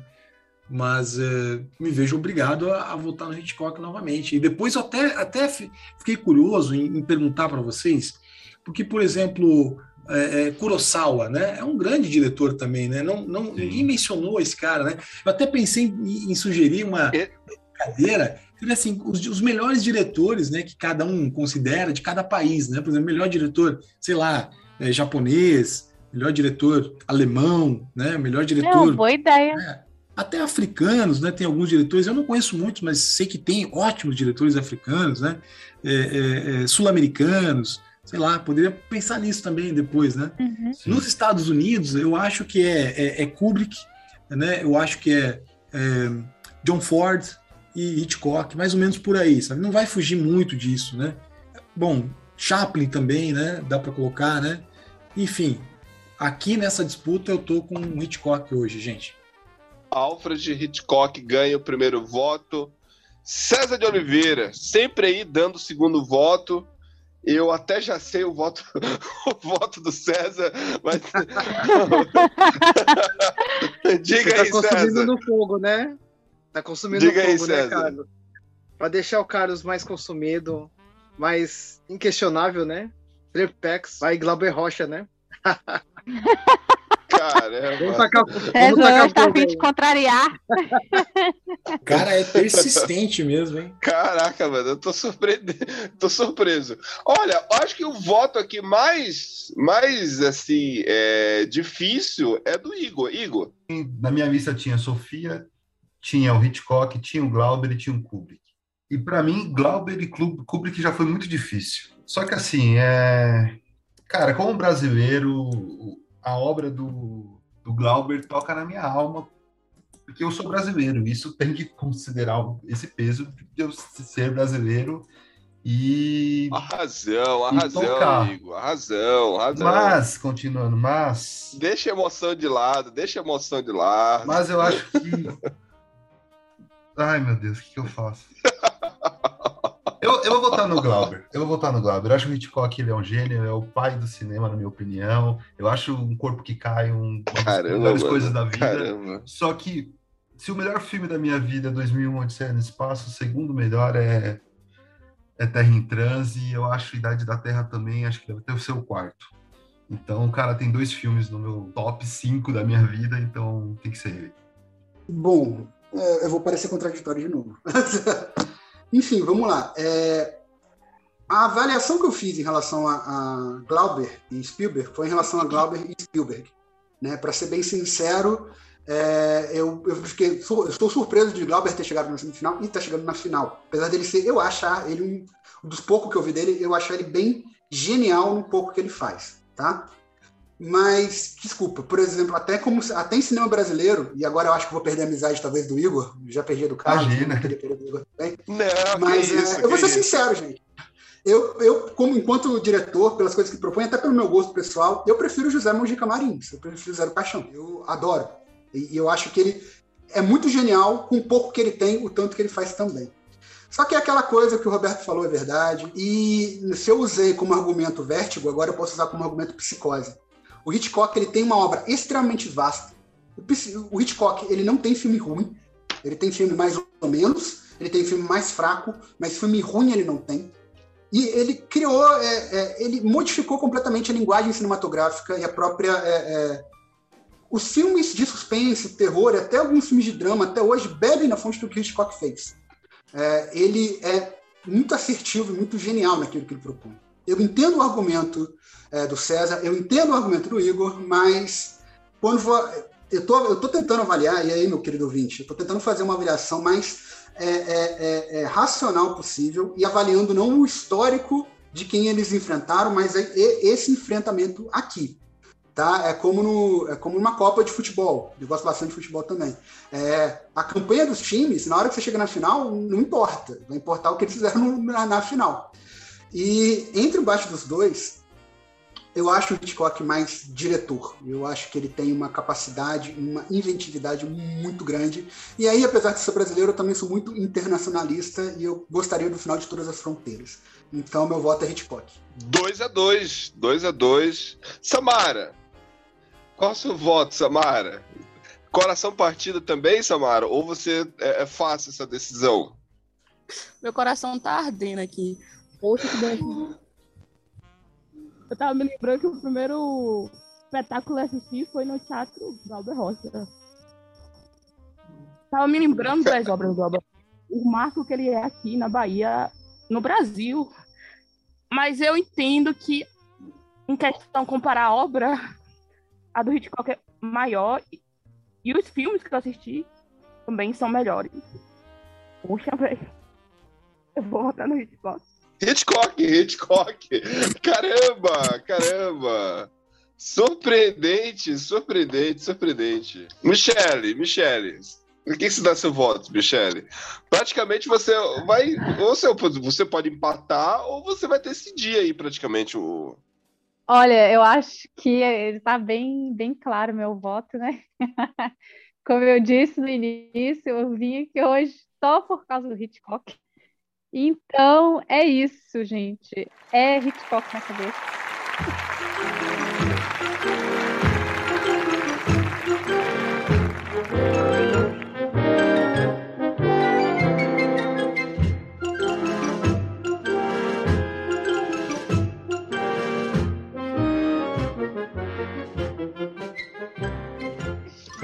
É. Quatro votos pro Hitchcock. Olha, ouvintes, é, essa brincadeira é uma brincadeira, é uma dinâmica. É a segunda Copa que nós estamos fazendo. A primeira a gente, nós fizemos com relação aos filmes românticos.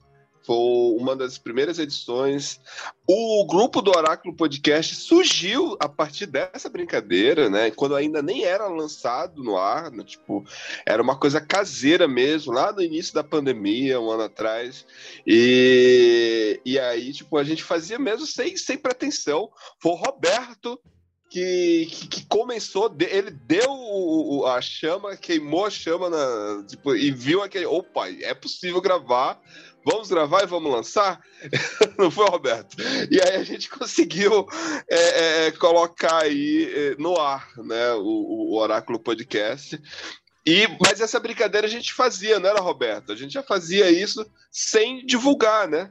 Muito, muito legal. E que massa que tá chegando aí na, na edição 50, cara. Que sensacional isso. Porra, é, é demais. É muito bom, é muito bom, muito bom. Eu, eu agradeço muito a, a todos né, que participaram né, ao longo desses todos esses episódios. E assim, e para consagrar aí o, o episódio de número 50, nós temos aí a escolha do melhor diretor do Oráculo, que aí eu, já foi afirmado pela Michelle, né? Alfred Hitchcock, e eu assino embaixo. É o quinto voto. Temos aí uma salva de palmas ou, ou uma salva de pássaros. Maravilha, maravilha, gente. Maravilha. E, e- e obrigado, obrigado a todos os, os ouvintes que escutaram aí ao, ao longo Ô, desses 50 Carlinhos, episódios. Ô, Carlinhos, só Ah, já, deixa, já deixa a sugestão aí para edição de número 100, o melhor filme de todos os tempos. Coloca aí, né? A, a, aí. obra-prima, que tal? Aí, não né? pode colocar Cidadão Kane, não, tá? Olha aí, olha aí. Não, não vai, senão não vai dar certo. Não, o nome do episódio tem que Casablanca, ser. Casablanca. Não, não, o primeiro nome do episódio tem que ser 2001 ou Odisseia no Espaço é o melhor filme, por quê? É isso. boa, boa. Vamos, Aí, eu- vamos, eu também- vai ser difícil, viu? Então, muito obrigado ouvintes, a todos. Obrigado, Samara, Profeta. Obrigado, Gustavo, por participar. O novo integrante, praticamente. É a Michele, Igor, né, por- por acreditar no projeto. E, e tô- tô- então, estamos muito felizes de chegar na edição de número 50 e que veio os, os 100, né? Né, Roberto? Com Glória a certeza, Deus. vai ser muito legal. Glória a Valeu. Deus. Valeu, Valeu, meus queridos, e Valeu. até a próxima. Valeu, Até. gente. Aí, gente. Tchau, tchau, todos.